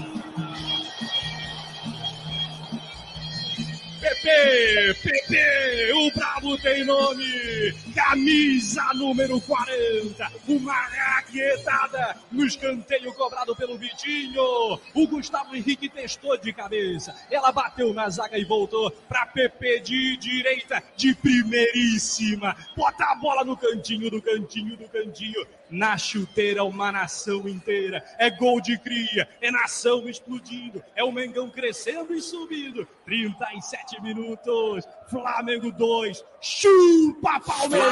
Flamengo! Palmeiras 0, respeita muito maior. Chupa Palmeiras, chupa Palmeiras. É, rapaziada. Mengão, olha só. Não, e você sabe que você ganhou vários fãs ontem por causa dessa narração, é, dessa narração né? Já, já tem já o, o grupo dos Penidetes, né? Ou os Guardiões do, Peni, do Penido. É, rapaz. Olha só. Galera aqui interagindo com a gente, muito bem. Cadê o poeta dançando? O Alzeira B ficou bolado que não teve poeta dançando. Confira no coluna do Play ou então no, na live do jogo, vai lá que o poeta Túlio vai dançar bastante, né, cara? E o pior de tudo, depois do jogo, uma vitória incontestável do Flamengo, o técnico do Palmeiras, o Abel Ferreira, português, 42 anos, ele foi lá né, e soltou o verbo, falou assim: não jogamos com um adversário qualquer, jogamos com um time que sabe que tem que dar a vida para ganhar o campeonato, pois não tem mais nada a ganhar. Que recibo, hein? Sentiu, né, cara? Sentiu pra caramba, Leno. Isso é declaração de quem sentiu. E pelo menos eu acho, eu interpreto assim. Eu vou ser obrigado a salvar essa declaração aí, porque se não ganhar nem Copa do Brasil nem Libertadores, a gente vai, vai para humilhação, né? E já pensou se a gente termina com Octa depois dele falar um negócio desse? Aí que fica bonito mesmo. Mas tem que sentir, né, bicho? Desde 2017, ele não, obviamente não participou desse período todo, mas desde 2017 sem ganhar o Flamengo, com certeza tá pesando o vestiário lá, tá, os dirigentes estão reclamando. É um peso grande não ganhar do Flamengo. Pois é, João Granete. Fala aí. É, chegou agora. É, foi igual o Jorge Jesus, mas o Jorge Jesus ganhou para chegar na, nessa perna toda, como todo mundo fala no meio de futebol. Ele não, ainda não ganhou nada, como o Leandro falou. Se, se não ganhar, vai ficar feio pro lado deles. Mas o, eu não entendo, o Rafa, porque até alguns colegas da imprensa mesmo o Ceará ganhou do Flamengo, fez festa no vestiário, publicou vídeo, o presidente fazendo vapo. O Fluminense ganhou, postou lá um videozinho, não sei o quê. O Palmeiras ganhou do Corinthians, postaram um monte, inclusive o senhor Felipe Melo, que nem jogar jogou, botou o uniforme lá, que tá lesionado, para postar vídeo, e todo mundo tranquilo. Até o, o Neto, que é corintiano, não, o Palmeiras tá certo. Os palmeirenses adoraram. Aí ontem um vídeo de um momento ali dos jogadores do Flamengo que não teve nada demais, assim, na minha opinião. Jogadores no.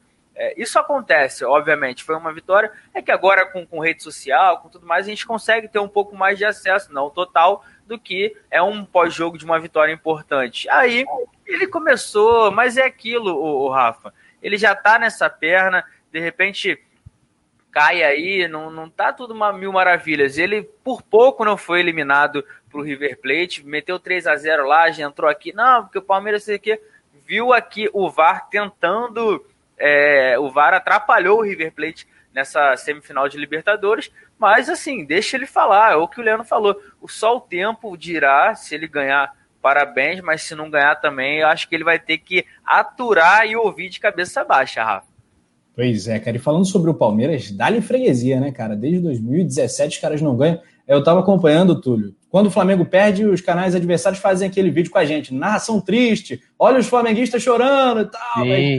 eu e o Túlio xingando todo mundo e tal. Ontem fizeram isso lá com os palmeirenses também. Acho que foi a Rádio Energia 97, né? Que é uma galera muito competente, muito boa, mas torcendo, né, pro Palmeiras. É aquela tristeza. Esses caras não, não aguentam. É engraçado. Ah. Uma coisa engraçada ontem, né? Porque os palmeirenses começaram a reclamar da nossa transmissão, aí teve um que mandou, né? Vocês ficam aí praticando bullying. Melhor comentário. É isso. Eu não posso é praticar bullying com, a nossa torcida, pô. Com vocês eu vou praticar bullying mesmo. Vou até escrever uma nota aqui, a, a nota oficial. Peço desculpa ao amigo pelo bullying, seu time ter perdido. Pô, perde, a gente perde, nego faz lá vídeos ou plantão vários comentários ridicularizando. Aí, a cara lá do maluco, do Game of. Ah, não do Game of Thrones triste, não sei o quê, mó zoação, JP. Mas é assim mesmo que eles comentam, pô. Ah lá, não sei o quê. Agora aguenta, filho. É bullying mesmo. É disso aí pra cima. Até o, o próximo jogo. Túlio, todos sabemos que você é o Túlio Ribas. Tem nada de Game of Thrones. Você é o Diego Ribas do Coluna. Aí são, são seus olhos, são seus olhos, né? Mas você o sabe que a galera, que a galera quando veio para gastar é fogo, né? a cabeça engasgou, amigo. Vive um drama. Olha aqui, galera. É, bora subir o like, hein? Quase arrancando aí mais de 800 likes. Muito maneiro. Obrigado pela participação. Se inscreva no Coluna do Fly. Hoje uma recomendação mais do que especial. Siga também o arroba Leno Lopes aqui, nosso grande parceiro convidado para a live de hoje. Tá no canal Manifesto Rubro Negro aqui no YouTube e o podcast Fé no Mengo. Como é que a galera acha aí o Manifesto Fé no Mengo? Faz aquele jabazinho também, Leno, pra galera te acompanhar. O manifesto é bastante fácil de achar no, no YouTube, Manifesto Rubro Negro. O podcast, bicho, como, como eu falo com, com o querido Juan, que faz o podcast comigo, a gente perdeu a, a quantidade de agregadores em que a gente está. Essa é a verdade. O que a gente tem dimensão Spotify, SoundCloud, Google Podcast e Cashbox. Então, quem quiser nos ouvir, quem quiser acompanhar, fé no Mengo, só procurar nesse. E se você descobrir um novo agregador que a gente faça parte, conta pra gente também que a gente é um pouco incompetente e a gente não consegue administrar bem isso aí. é, é brabo mesmo. O Coluna do Fala, o Resenha também tá, entra em podcast, lá no Spotify. Estamos no Spotify também. É, galera se amar, faz aquela corridinha, faz o exercício, deixa rolando em formato de podcast. É maneiro.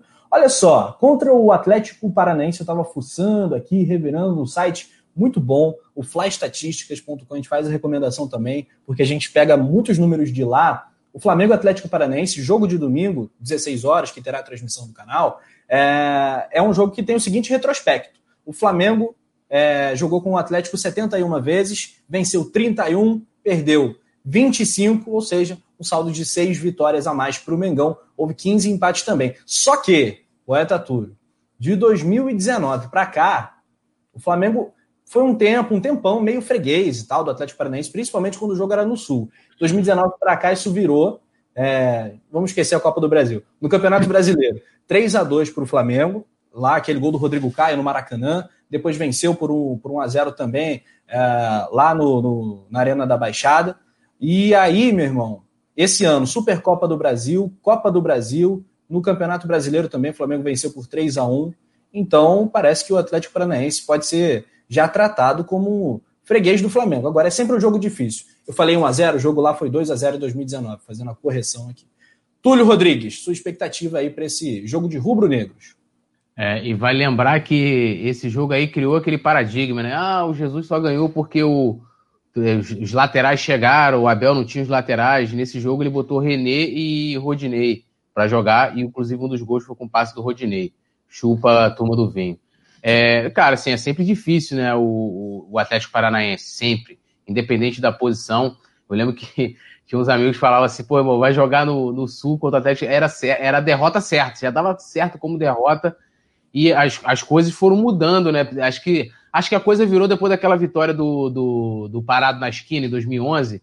Aí o Flamengo começou a ensaiar, naquela né, época o Ronaldinho Negueba, começou a ensaiar umas vitóriazinhas lá do, com o Atlético Paranaense. Mas é aquilo, a gente é muito superior, cara. Eu acho que é, o que, independente, lógico, agora não tem torcida, mas tem o fator lá, o campo de grama sintética. Mas se você tiver com o time organizado, né, você tendo jogando bom futebol, você ganha onde foi contra qualquer adversário. E é isso que vem acontecendo com o Flamengo nos últimos anos. A gente vem se reforçando muito bem, criando boas equipes, e eles, né, é, apesar de ter ganho aí, mordeu uma Copa do Brasil naquele ano, é, vem aí com a qualidade, inclusive o time do Atlético, se a gente for pegar o time do Atlético de 2019 pro de 2020 barra 2021, é muito mais fraco. Então, assim, acho que a gente também, com todo respeito, claro, ao, ao Atlético, é, por enquanto, hein, no dia do jogo é bullying. É, acho que vai, é sempre difícil, mas o Flamengo tem, é obrigado a vencer, é, sem dúvidas alguma, ainda mais pensando né, na, na briga pelo título. Muito bem, Atlético Paranense que está ali no meio da tabela. A posição exata dos caras é a seguinte: 12 colocado ali, briga por Sul-Americana, né? Coisa de, coisas de time médio, Leno Lopes. Já a briga do Flamengo lá em cima. Agora, não é um adversário que já está de férias, né? E a gente sabe que, por mais que não tenha torcida, e a torcida dos caras é enjoada lá, né? Todo mundo reconhece isso. Uh, o gramado sintético é um fator que a gente não pode ignorar, né? Sempre diferente. É, assim, é, cara, eu acho, eu acho essa questão do, da, da grama sintética aí uma certa certo favorecimento ao time da casa, né? Mas a gente tem que, como tu me falou, o time do Flamengo é muito melhor, a gente tem que impor o nosso jogo, a gente tem que ganhar já estamos acostumados a ganhar desses caras, já ganhamos Supercopa, já ganhamos Copa do Brasil. É, a gente tem uma sequência de dois jogos aí contra Atlético, contra Grêmio, dois jogos fora, dois jogos no Sul. E se a gente vencer, bicho, o Brasil vai ficar aterrorizado. Vai ser uma maravilha ligar na ESPN, nesses canais aí, pra gente ver a Paulistada sofrer, porque o medo vai, vai ficar legal dessa. Eu confesso que eu nem ligo mais. Mas de vez em quando a gente pega aqueles recortes no Twitter, né? Os caras sofrendo, é engraçado. E, e isso é uma coisa que eu falo, né? É, assim, é, assim, tem, tem opiniões e opiniões. Às vezes você pode discordar, mas você respeita. Vou dar um exemplo aqui, não vou dizer o personagem, mas vocês vão lembrar. É, o Rafinha no mesmo nível do Rodinei do Pará. Um comentário desse. Amigo, aí que, que pega com um comentário? Você tá vendo que o comentário não tem lógica, não tem lógica, não tem lógica. Com todo respeito, tanto ao Pará como ao, ao Rodinei. Não tem lógica. Mas a própria torcida vai lá e pega isso e coloca lá em cima. E é isso que a emissora quer, seja com intenção para rede social ou para audiência, o que for, ela quer isso. Aí fica, ah, fulano falou isso, por que você dá audiência quando fulano fala isso?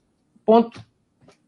Exatamente. Por isso que eu não dou audiência. Alguns programas, né? Não são todos, não são todos comentaristas, a gente não quer generalizar aqui, mas existe uma galera grande, assim, na, na mídia mais tradicional que, que realmente viaja quando fala de Flamengo, muitas vezes com essa intenção que o Túlio acaba de apontar. Cabe a galera ter esse senso crítico e, e buscar o que é, o que é bom, o que é legal, o que é razoável. Temos aqui outras pessoas no nosso chat interagindo, sempre com recado: se nos organizarmos, ganhamos tudo.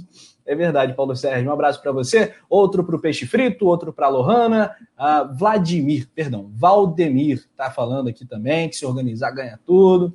Uh, Alzira B, Natanael Lima chegou, chegando aqui no chat também. João Gabriel, Paulo Sérgio, Lohana, galera toda comentando. E é isso aí. João Granete, quais são as outras novidades do Mengão? Informações é, nessa sexta-feira e já os preparativos, claro, para o jogo do, de Curitiba, né, na, no domingão.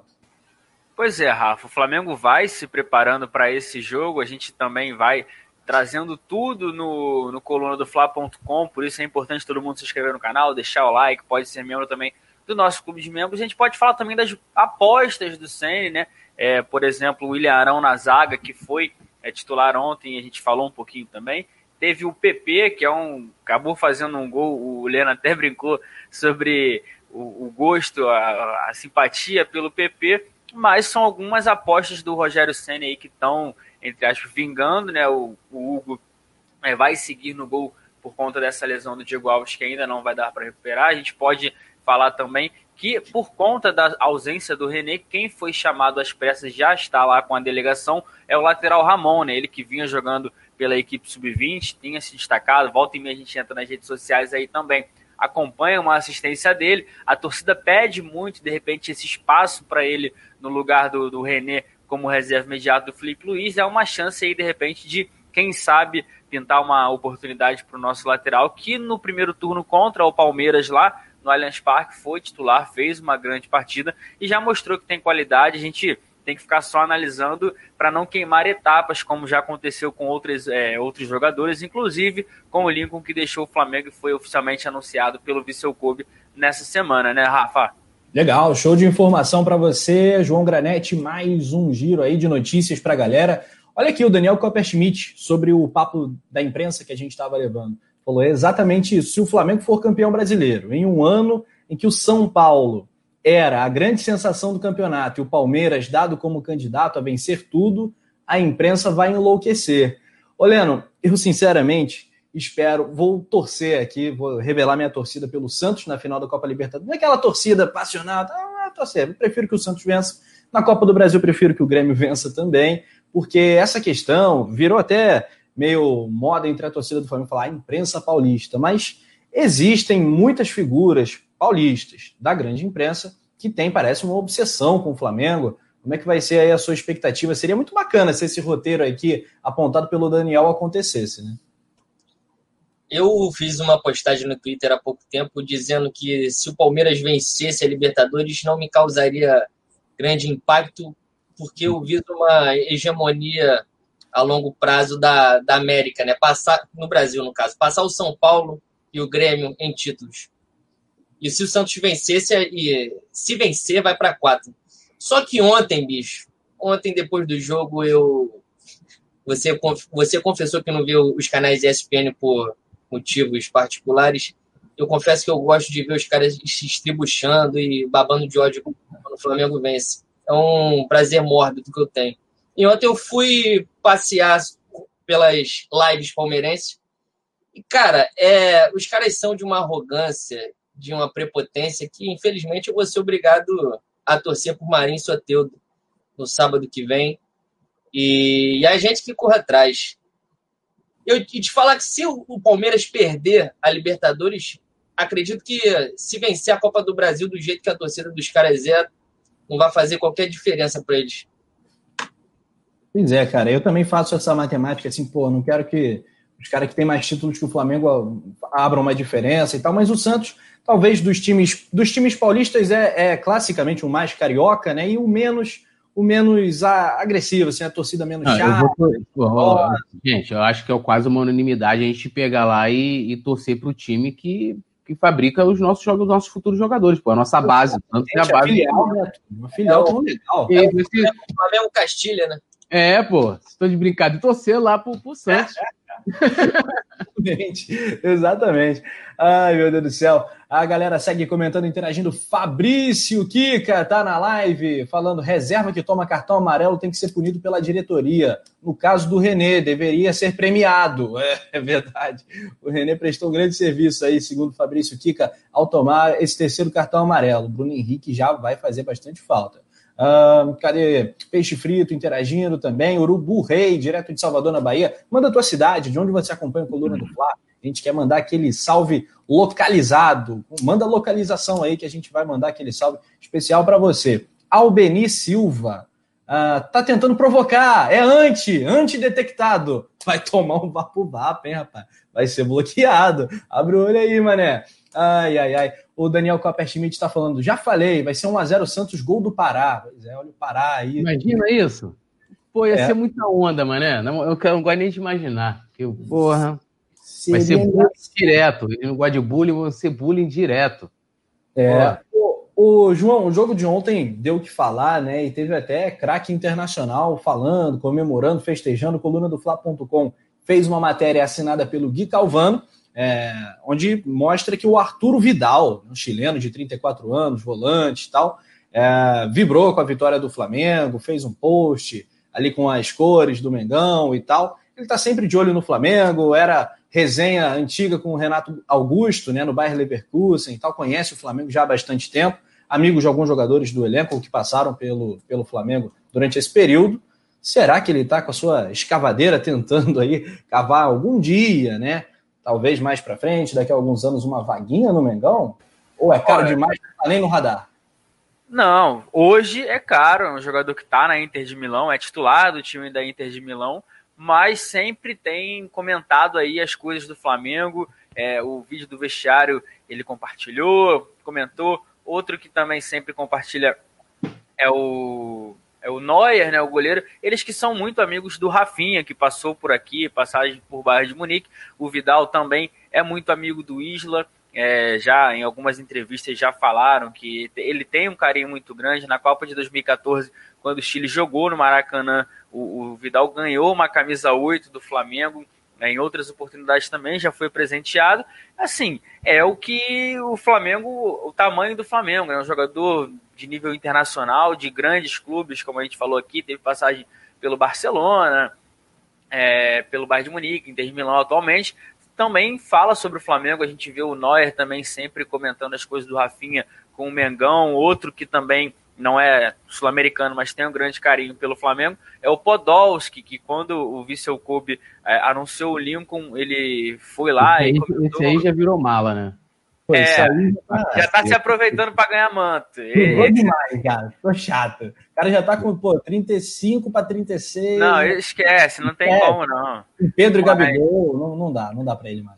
Mas são jogadores que fizeram histórias no futebol europeu, são campeões de muitos títulos e mostram um carinho pelo Flamengo que também é, diferencia o Flamengo das outras equipes. Todo mundo, ah, mas o Flamengo não é isso tudo. É só você ver o, o que o Flamengo faz, a proporção que toma e os que as outras equipes fazem. A gente também no Coluna do Fla, a gente traz muita coisa sobre rede social, sobre balanço. O Flamengo em, em engajamento em 2020 teve quase um bilhão foram 982 milhões de interações, se não me engano, somando as cinco redes sociais, enquanto o segundo foi o Corinthians que não chegou a bater nem 200 milhões. Ou seja, o Flamengo é gigante e essa interação de jogadores é muito importante até para no futuro, Rafa. Se o Flamengo chegar e falar, pô, Vidal, eu quero conversar com você, eu duvido que ele vai falar não. Ele já vai chegar, ele já tem um carinho, ele já tem amigos que passaram por aqui, já tem uma boa informação e é um jogador do futebol sul-americano, certamente vai voltar aí. E eu gosto muito dele, é um volante de muita qualidade aí que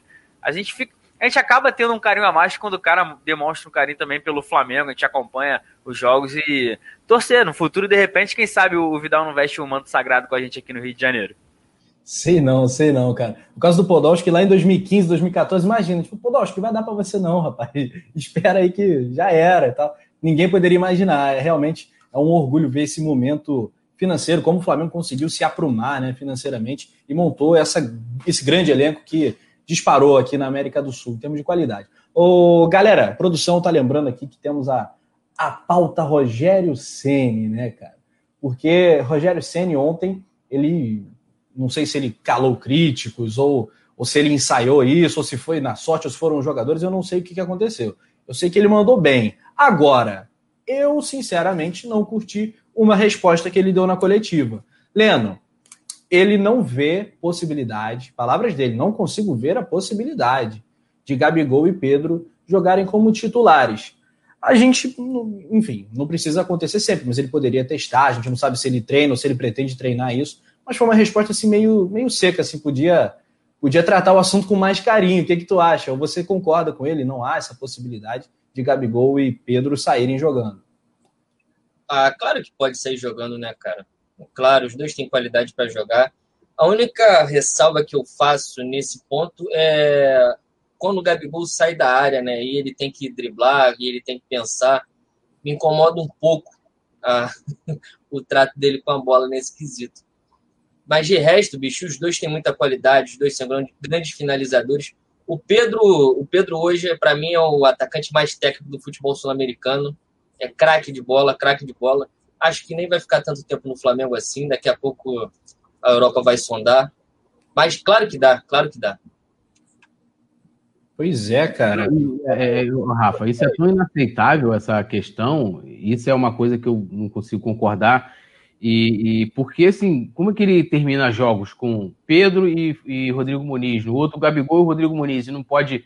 E fala que no, no Gabigol e Pedro não podem jogar juntos. É aquilo que você falou, você não vai, de repente, na cabeça dele de que o time ideal não tem os dois juntos, beleza, para ser titular. Agora, que ao longo de uma partida, numa situação, alguma coisa, não colocar os dois para jogarem juntos é bizarro, entendeu? E a gente, eu não lembro com o Rogério os dois jogando juntos, né? O Flamengo terminou o jogo com Pedro e Rodrigo Muniz, terminou outro com o Gabigol e o Rodrigo Muniz. Sim, não faz sentido nenhum. Ontem eu estava até esperando ele ele colocar o Rodrigo Muniz também. Ele vai botar o Rodrigo Muniz, não é possível, né? Porque ele bota todo jogo. Mas ontem ele estava numa noite inspirada, então. É... E também essa coisa de, de calar críticos, né, cara? Assim, por exemplo, eu acho que é você pode calar, se eu chegasse aqui e falar assim, olha, é... acabou pro Rogério Senna, não, ó, não vai fazer jogo nenhum bom no Flamengo, não vai ter qualquer evolução, acabou, pode me cobrar depois. Aí beleza, vai chegar, aí, tá vendo? Tu falou aquilo lá. Agora, a partir do momento em que você chega e você critica, né? Você faz uma crítica, se alguém elogiar ele nas partidas contra Botafogo, Fortaleza, Ceará, Fluminense, tá, tá com problema. Não, tá lógico. Crítica ao jogo é uma coisa. O problema é que há muita crítica pessoal ao cara, né? É, até porque, assim, por exemplo, eu, eu, sou, eu sou, sou flamenguista, né? Sou rubro-negro. Não vou torcer que o cara dê errado. Jamais. Igual eu falei aqui, ó. Não seria meu nome, não seria minha aposta, não seria o treinador que eu traria, mas ele vestiu o manto sagrado e a gente vai torcer pro cara. Beleza né? A gente vai, vai, vai torcer agora. Beleza, se tiver jornalista aí que às vezes o cara, sei lá, tem até problema com o Rogério Senna. O Rogério Senna era um cara difícil de relacionamento com a imprensa também, né? Tinha aquela coisa toda. Aí é uma outra coisa. Agora, falar isso para flamenguista, tipo, eu vi muito isso. Aí, falem aí agora do Rogério Senna, que não sei o que, tipo, pô. Aí, aí aquilo que eu falei, né, meu irmão? Agora ele é nem Rogério, ó. Desculpa, perdão. É Rogênio. Fabrício Kika comenta aqui no chat falando que é, não é fácil Gabigol e Pedro saírem jogando juntos. Ele fez uma análise com os mapas de calor. É, e é verdade, a ausência do Bruno Henrique é um jogador de velocidade, o esquema do Rogério pede esse cara da velocidade, esse escape, e o Gabigol não é esse cara, o Pedro muito menos. é, vai ser, não vai ser tão fácil. Requereria uma mudança na estrutura. Aliás, todo mundo também vai se inscrevendo aí no canal do Fabrício Kika, o Mundo na Bola. Digita aí, Mundo na Bola, e seja feliz, se inscreva no canal do nosso parceiraço. Hoje é aniversário do Rogério Ceni, lembra, Natanael? É verdade. 48, 48 anos de idade aí, técnico do Flamengo. Parabéns ao Rogério Ceni, teve um dia aí mais feliz, mais tranquilo após a vitória de ontem. Uh, olha. Rogério aí, ó. Era é isso? Aí. aí, ó. Pô, ontem pareceu que eu tava vendo o Flamengo de 2019, ó. Falei, meu irmão, que isso? Marcação alta, Gabigol lá em cima. Eu falei, meu irmão, o bagulho tá, tá louco, isso não é possível.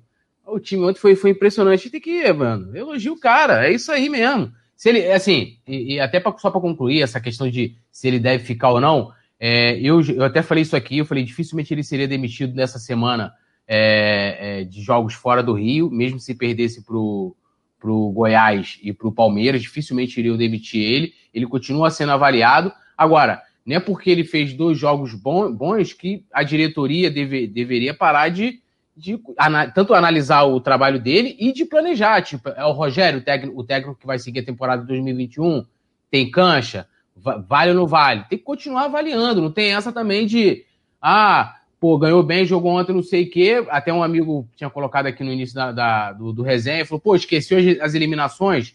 Não, esquecemos não. Ele continua ainda, tipo aquele aluno que fez merda pra cacete, aí ele tá começando no bem, continua sendo avaliado pelo conselho. É, e acho que grande parte da torcida hoje falaria, pô, se o campeonato tivesse acabado ontem, o Rogério ficaria para a temporada seguinte? Acho que a maioria da torcida diria que não, não seria a preferência. Vai buscar um técnico europeu e tal, ou tenta o Jesus, não sei. Uh, o Galhardo ficou difícil, o Galhardo parece que vai renovar né, com o River Plate. Deu ruim nisso, né, João Granete? Temos o número de Rogério Senna na tela também. O aproveitamento passou pelo menos da faixa dos 50%. Pois é, a produção colocando aí foram 14 jogos com 6 vitórias, 4 empates e 4 derrotas, um aproveitamento de 52,4%, Rafa. É assim, é, se for ver números, parece ah, é mais ou menos, obviamente, porque a gente é, tá brigando pelo título, mas também foram as formas com que a gente deixou de ganhar algumas partidas e conta também a eliminação para o Racing na Libertadores, para o São Paulo na Copa do Brasil. Isso foi bem no comecinho do trabalho dele, mas a gente não pode esquecer, por exemplo, do empate contra o Fortaleza. Então a gente, é, assim, ah, mas foi um empate pelo Campeonato Brasileiro. Mas se a gente tivesse ganho esse, por exemplo, e aquele jogo contra o Atlético Goianiense que teve o gol do Lincoln, a gente poderia estar numa situação mais tranquila. Teve é, o jogo do Ceará, que a gente perdeu por 2 a 0 aqui, o jogo do Fluminense, que a gente saiu ganhando e tomou a virada. Ou seja, mas agora, é, igual o Túlio falou, a gente não esquece o que aconteceu, a eliminação tudo. A gente também não pode ficar aqui chorando e remoendo, porque o Flamengo segue com chance. O Flamengo tem que olhar para frente, venceu essas duas, se venceu o Atlético, fica com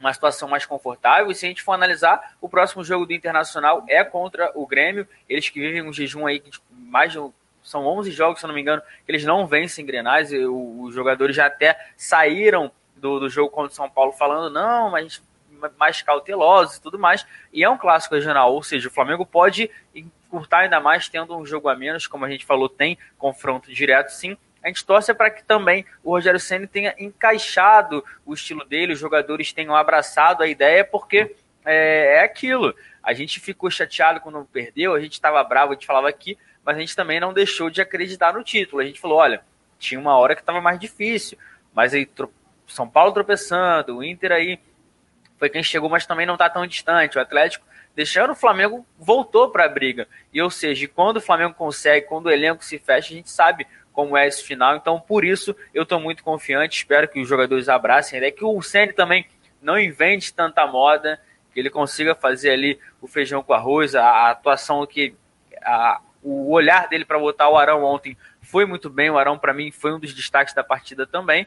E é isso, a gente tem que ir analisando partida por partida. É um discurso meio clichê do futebol, mas é a maior verdade. O Flamengo agora, cada jogo é uma decisão, porque só depende de si. A gente é, pega depois o Grêmio, aquele jogo. Se ganha o Grêmio, aí ferrou. Ou seja, a, eu acho que os resultados são importantes, mas mais importante ainda nesse momento é os jogadores e o Rogério Senna irem pegando, pegando confiança, porque aí a jogada é, vai entrar, vai acertar a produção colocando a sequência de jogos. Por exemplo, aquele jogo contra o Ceará, se o Flamengo está numa fase é, com uma confiança lá no alto, eu duvido que o Pedro teria perdido aqueles dois gols que ele bateu por cima, Rafa. O jogo contra o Fluminense também, aquela chapada do Gabigol e entrar, ou seja, aos poucos eles vão voltando ao normal, e aí a tendência é que o Flamengo vai conquistando pontos até o fim do campeonato. O sonho do Octa tá muito vivo e eu tô, tô muito confiante, tô com o Túlio nessa.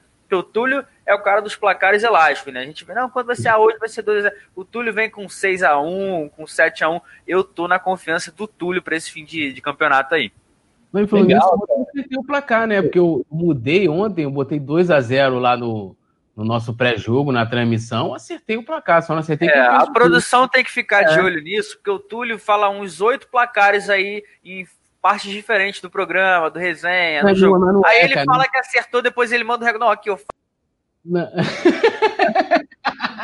oh, muito bom. Não, mas vou explicar pra galera, porque assim, você tá aqui no pré-jogo, aí, pô, você tá aqui no pré-jogo no resenha, aí tu tá com um espírito. Quando tu chega lá, é como se fosse entrar em campo. Tu tá lá, Rafael Penido, porra, meu irmão, a garganta, ó, as veias subindo lá em cima, aquela empolgação, a galera junto, tu já, tu já tá com outro espírito. Aí tu já tá empolgado pelo rubro-negrismo, tá ligado? Já baixa o bagulho e tudo, já, porra. Eu já pego, tá, Flamengo e Ceará, 5x0 Flamengo, já vou logo um até, eu tinha postado 1x0 no dia antes, 2x0 é isso. É empolgação, é, a galera também começa a comentar pra caramba, eu vou, vou junto, entendeu? Vou ficando maluco. É isso aí. Ô, Leno, sua avaliação do trabalho do Rogério até aqui, esses 52% de aproveitamento. Tem algumas perguntas aqui do chat que a gente já vai emendar aqui. O André Martins ele coloca: deixem o Ceni trabalhar, deixem ele trabalhar, porque ele vai fazer um bom trabalho. Se deixarem ele, vai, vai dar um bom trabalho. O XXX falou: pelo menos na minha visão, nenhum jogador fez uma grande partida ontem. Então, vamos separar isso aqui em pergunta com letra A e letra B para você. Sua avaliação do trabalho do Rogério e essa questão aí, sobre a atuação dos jogadores ontem especificamente, você não viu nenhuma grande atuação? Foi o coletivo? O que, que foi? É, o que explica esse, esse grande jogo que o Flamengo fez ontem? É, eu, como Túlio, marretei o Rogério esse período todo, mas os últimos dois jogos a gente tem que elogiar sim. O Flamengo tem controlado bem. Eu vejo um problema só, cara. Eu acho que o Flamengo no segundo tempo cansa. Eu sou bastante preocupado quanto à preparação física do Flamengo. Mas tirando isso, eu espero que a gente tenha, esteja tendo uma evolução e que a evolução, se estiver acontecendo, está acontecendo no momento certo do campeonato, né? Que, que se mantenha. Agora, quanto à participação dos jogadores ontem, como falei, gostei muito da atuação do Diego. Eu acho que é um cara que tem que ser titular. É, Arão foi muito bem também, numa posição improvisada. O resto trabalhou conforme o coletivo. Quando o coletivo vai bem, né, geralmente isso cresce as atuações, acresce as atuações individuais. Legal, cara. Foi um jogo de mais intensidade, né? A gente viu um Flamengo mais vibrante, né? E equilibrado em todos os setores do campo, o Flamengo jogando nesse ritmo que agradou a galera. O Adriano Carlos Holanda. Boa noite, parabéns pela transmissão de ontem. Obrigado, Adriano. Um abraço para você, tamo junto. Lohana Pires também. Galera tá esperando a produção dar um vapo vapo em mim, que é isso? Que, que, que maluquice é essa, João Gabriel? Tá doidão, parceiro? A produção não vai dar vapo vapo em mim, não. Já dei a deixa para ele dar o vapo vapo. o, o Peixe Frito do Megão tá falando, que é isso, cara? Sobre o comentário do XXX. Arão, Felipe Luiz e Arrascaeta arrombaram no primeiro tempo. Isso. Chegou tudo. É, cara. O, o Túlio, ontem a gente acabou elegendo, se não me engano, o Arão como o brabo do jogo. Né? Mas acho que Diego foi lembrado pelo Leno, Rascaeta teve boas participações em alguns momentos da partida. Mantém? O Arão foi o, melhor em campo? Eu mantenho. Nesse jogo que a gente já colocou, né? É, não, acho que dá para manter, mas assim, acho que como o Leno destacou, é, o coletivo foi muito bem, então a gente tem vários jogadores se a gente, se a gente colocar o Arrascaeta também não seria injusto, como o melhor da partida. É, assim, o time foi muito bem, então, então você pega, pô, o Diego já vem numa sequência muito boa de partidas, né? Ontem manteve a regularidade, só não, não, né, não conseguiu jogar os 90 minutos, diferente da partida contra o Goiás. Ontem a equipe cansou mais, né? Para manter aquela intensidade toda, realmente é muito complicado, né? Se marcação alta e tal velocidade como estava, as coisas dando certo. mas acho que não tá injusto, não. Eu continuo mantendo o Arão. Acho que.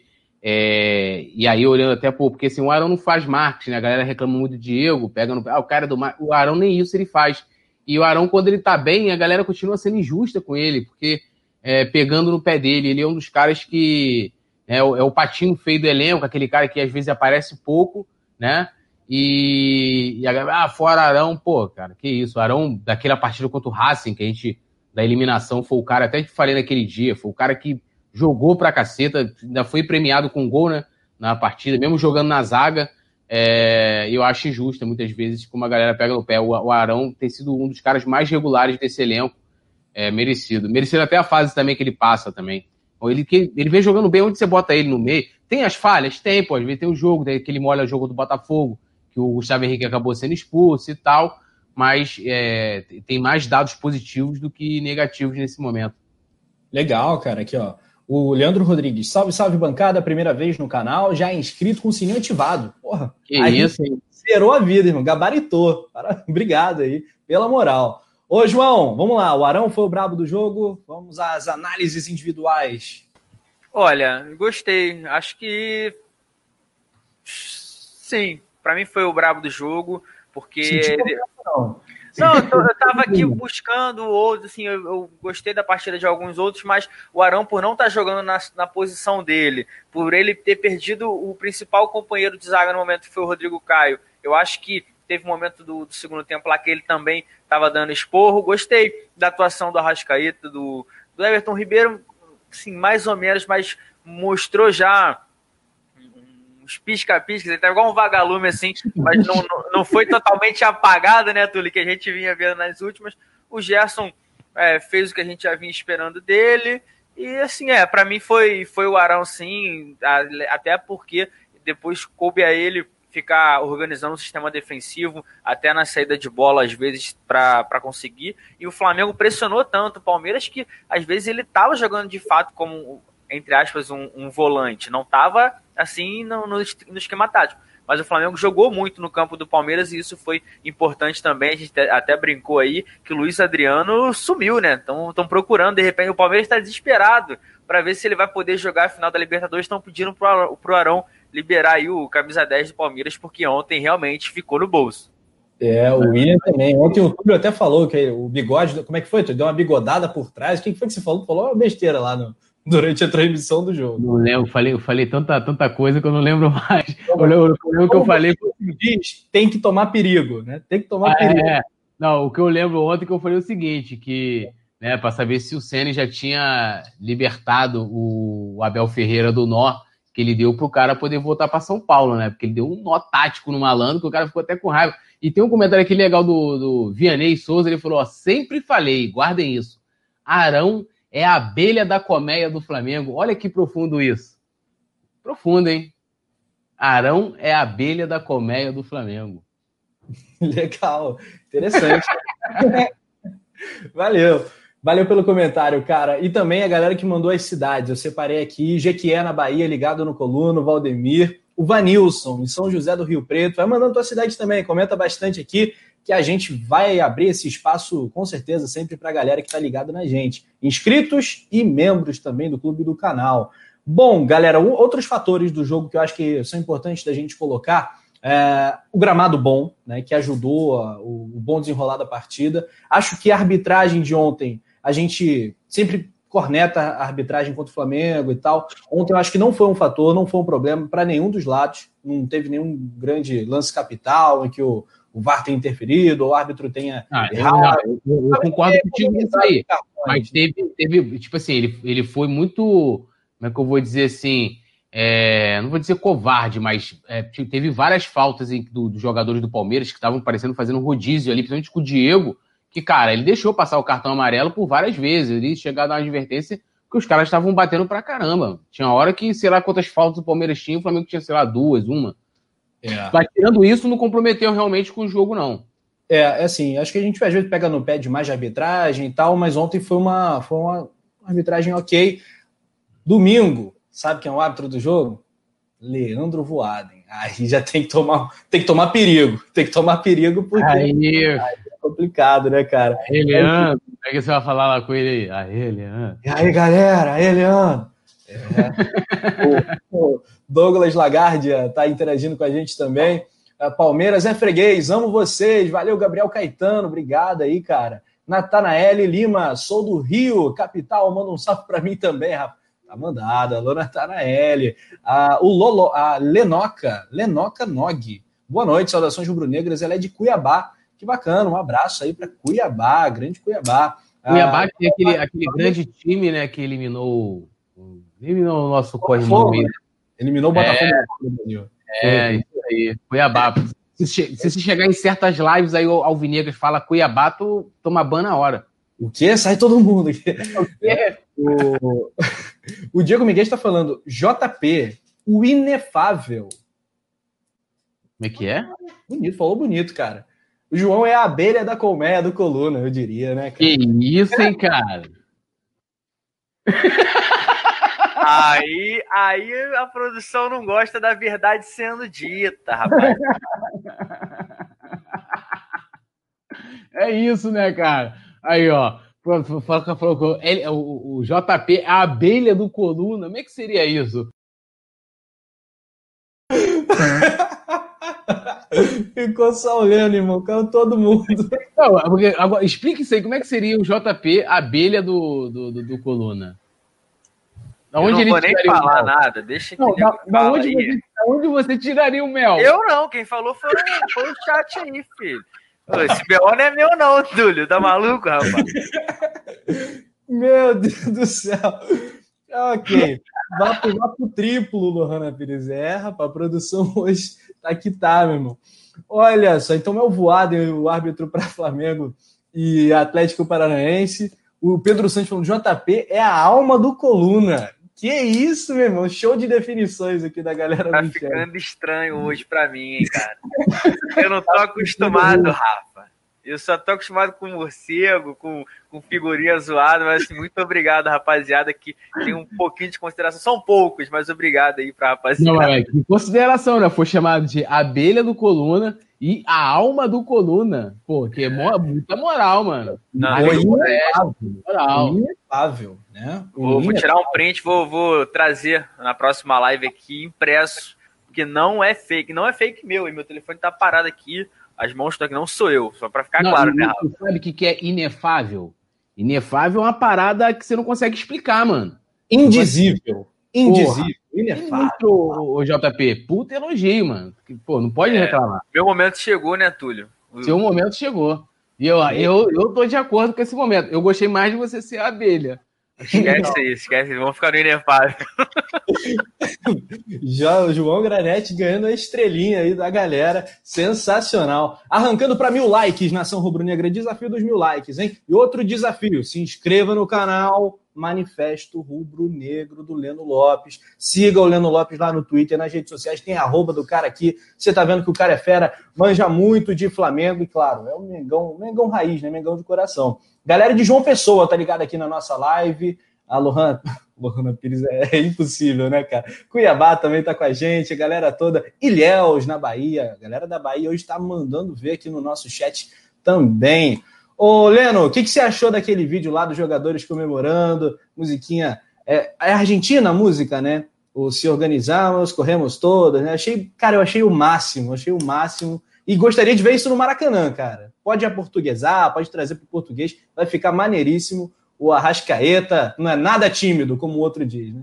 Ah, é um brincalhão, né? Que falou que o Arrascaeta é tímido. Puta, que não conhece gente sonsa.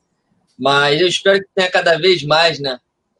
Eu falo é uruguaia, de... música é uruguaia, a produção tá, tá, tá me cornetando aqui. Eu falo ah, sobre sonsice de, de cadeira. Mas espero que tenha cada vez mais, que a gente veja cada vez mais esse tipo de vídeo.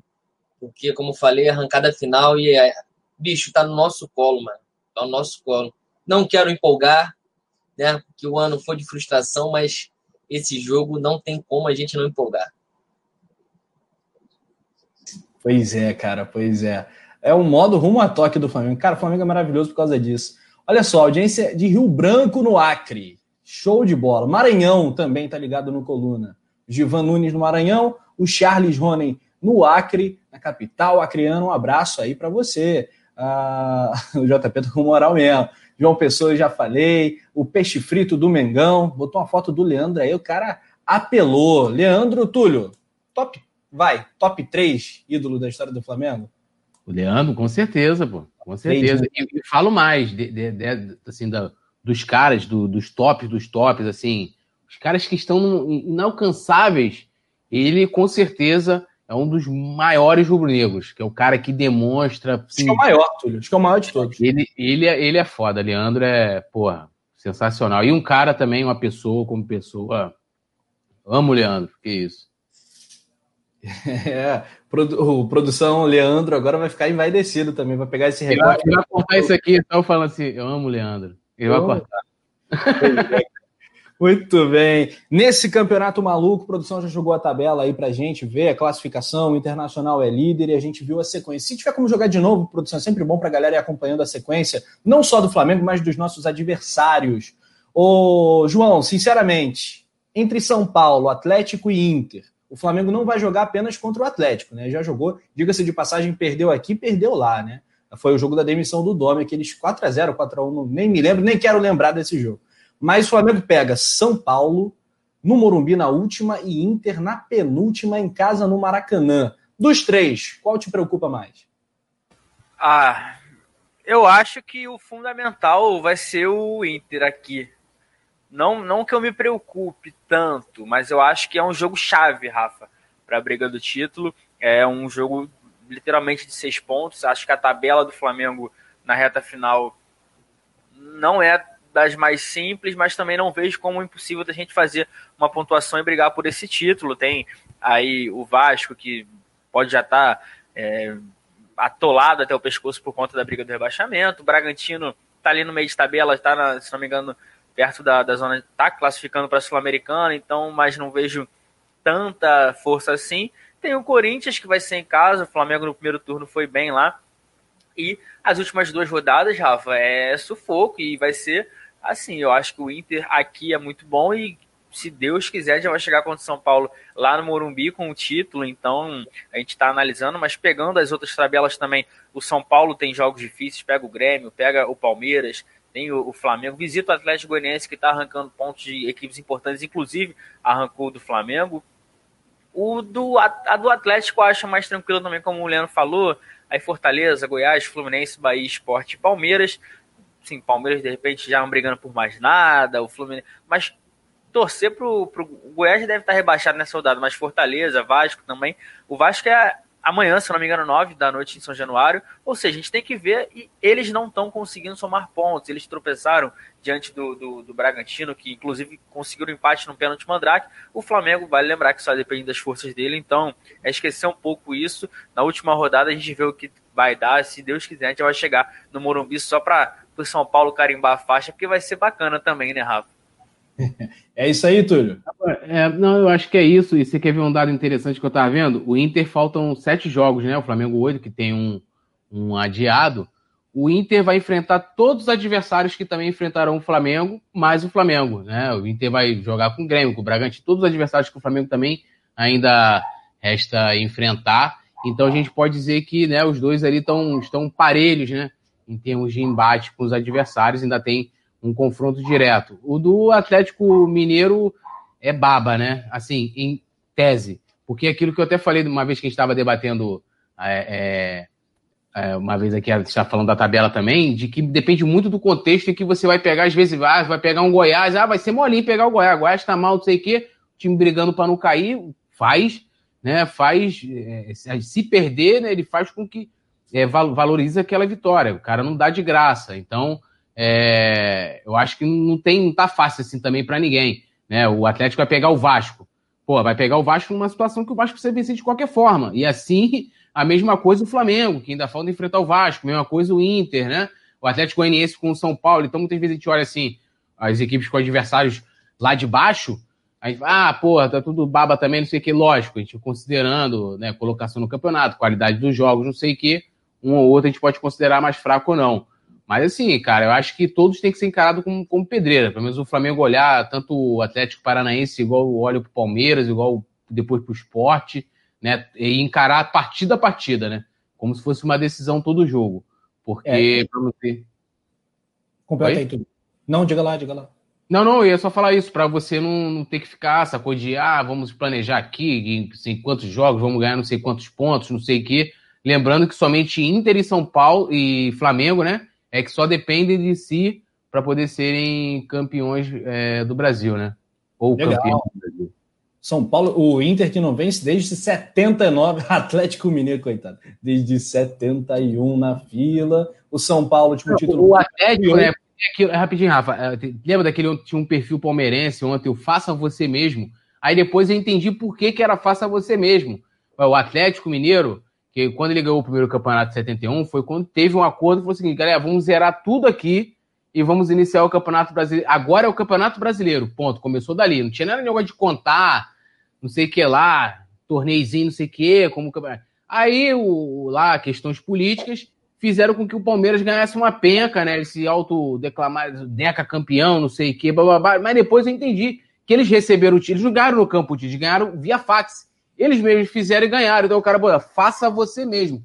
Mas ainda bem que todos os títulos do Flamengo foram no campo, meu, com raça, suor, lágrima, entendeu? Nada de receber papelzinho. Imagina, ah, jogaram daquele título de 1908, é o quê? Aí aquele papelzinho chegando do Ricardo Teixeira. Tá de brincadeira, meu irmão. Porra. Pois é, cara. Aqui uma curiosidade, resgatei aqui. A música, ela é argentina, tá? É, ela foi cantada originalmente pelo Vitor Heredia, argentino. O nome da música é Sobreviviendo. Mas depois a versão que fez sucesso foi com El Cabeçon, ele mesmo, El Cabeçon, que é o que o, o Isla e o Arrascaeta levaram aí para o vestiário do Flamengo. É um sucesso danado. A gente vai ouvir ainda bastante isso é, no vestiário do Mengão. Galera, então é isso. Leno Lopes, sua expectativa aí para essa reta final do campeonato. E claro, agradecer pra caramba a tua participação, sensacional, agregando muito conteúdo, opinião de qualidade. E a gente vai te acompanhar no Manifesto Rubro Negro, no Fé no Mengo e onde mais? Fala aí. Por enquanto é só, né? Ah. Se, se houver algo a mais. já é muita coisa, né? Já tá é, é coisa, já é muita coisa. Muito obrigado, rapaziada, pelo espaço. Obrigado, Rafa. Obrigado, João. Obrigado, Túlio. Prazerzaço estar aqui com vocês. E para a sequência do campeonato, eu estava olhando a tabela ali, a tabela do São Paulo também, né? Pode pegar um Palmeiras campeão da Libertadores, um Grêmio, olha lá, um Grêmio que provavelmente vai estar poupando para a final da Copa do Brasil. Jogos, jogos importantes ali, só o Flamengo. É. Mas está no nosso colo, como eu cansei de falar aqui, está no nosso colo, depende só da gente. Se a gente ganhar os dois próximos jogos, bicho, vai ser difícil de segurar. Legal, cara. Obrigado pela tua participação, sensacional. Vai ser difícil de segurar, então tomara que o Flamengo arranque aí é, e siga essa profecia aqui do nosso grande Leno Lopes. Poeta Túlio Rodrigues, um abraço, até amanhã. Amanhã tem mais, hein? Resenha pré-jogo. É isso, amanhã, amanhã todo mundo colado no coluna. E só para terminar, eu fico imaginando o que, que, queria lá o amigo que falou que tinha que ser uma MPB, uma bossa nova, né? Ao invés Meu de ser uma Deus. música estrangeira, né? Tipo, alguém sentando assim com o banquinho e violão e cantando. Olha que coisa mais linda, mais cheia de graça. É o Arrascaeta que pega e que passa. E pega o porquinho e afoga no mar.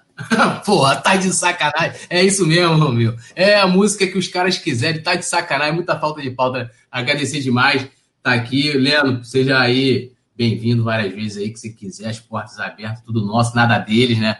Só não vale entrar aqui aquela rapaziada não tá preocupado com bullying, JP, com mais moral que não sei o que, né? O JP é a alma, é a abelha, né? JP é inefável, JP, é impressionante. E o Rafa Penido com essa voz, né? A voz exuberante, que tá ganhando fãs, né? A cada transmissão, arrebatando multidões. E essa produção também maravilhosa né, do nosso querido Anderson Cavalcante, tudo nosso, essa galera que acompanha a gente aí, um beijão para geral, tamo junto, Vitória, né, vamos comer mais um pouquinho de porco, porco, ainda tá podendo comer, hein, galera, aí amanhã já aquela dietinha, pan, tranquilidade. É nóis. Muito bom, grande poeta Túlio, valeu, ídolo! Olha só, o Vianney Souza, um ótimo comentário aqui. Palmeiras nos salvou duas vezes no, duas vezes no campeonato. No pico da Covid-19, quando precisávamos da vitória também. Valeu, ele que está em Feira de Santana. Com esse recado, a gente vai fechando a nossa conta João Granete. Passa o rodo aí, fecha a conta para o resenha de hoje. Sensacional, agradecendo a galera. Quase mil likes. Amanhã tem mais. tudo nosso JP, abelha do Coluna do Fla, abelha da nossa colmeia. Valeu, parceiro. É isso, vamos todo mundo rapidinho deixar o dedo no like para sair com os mil mais Rafa, Leno, Túlio, produção, todo mundo no chat aí que hoje me deu uma moral, né? Vocês estou até com, com mais confiança. é verdade, João.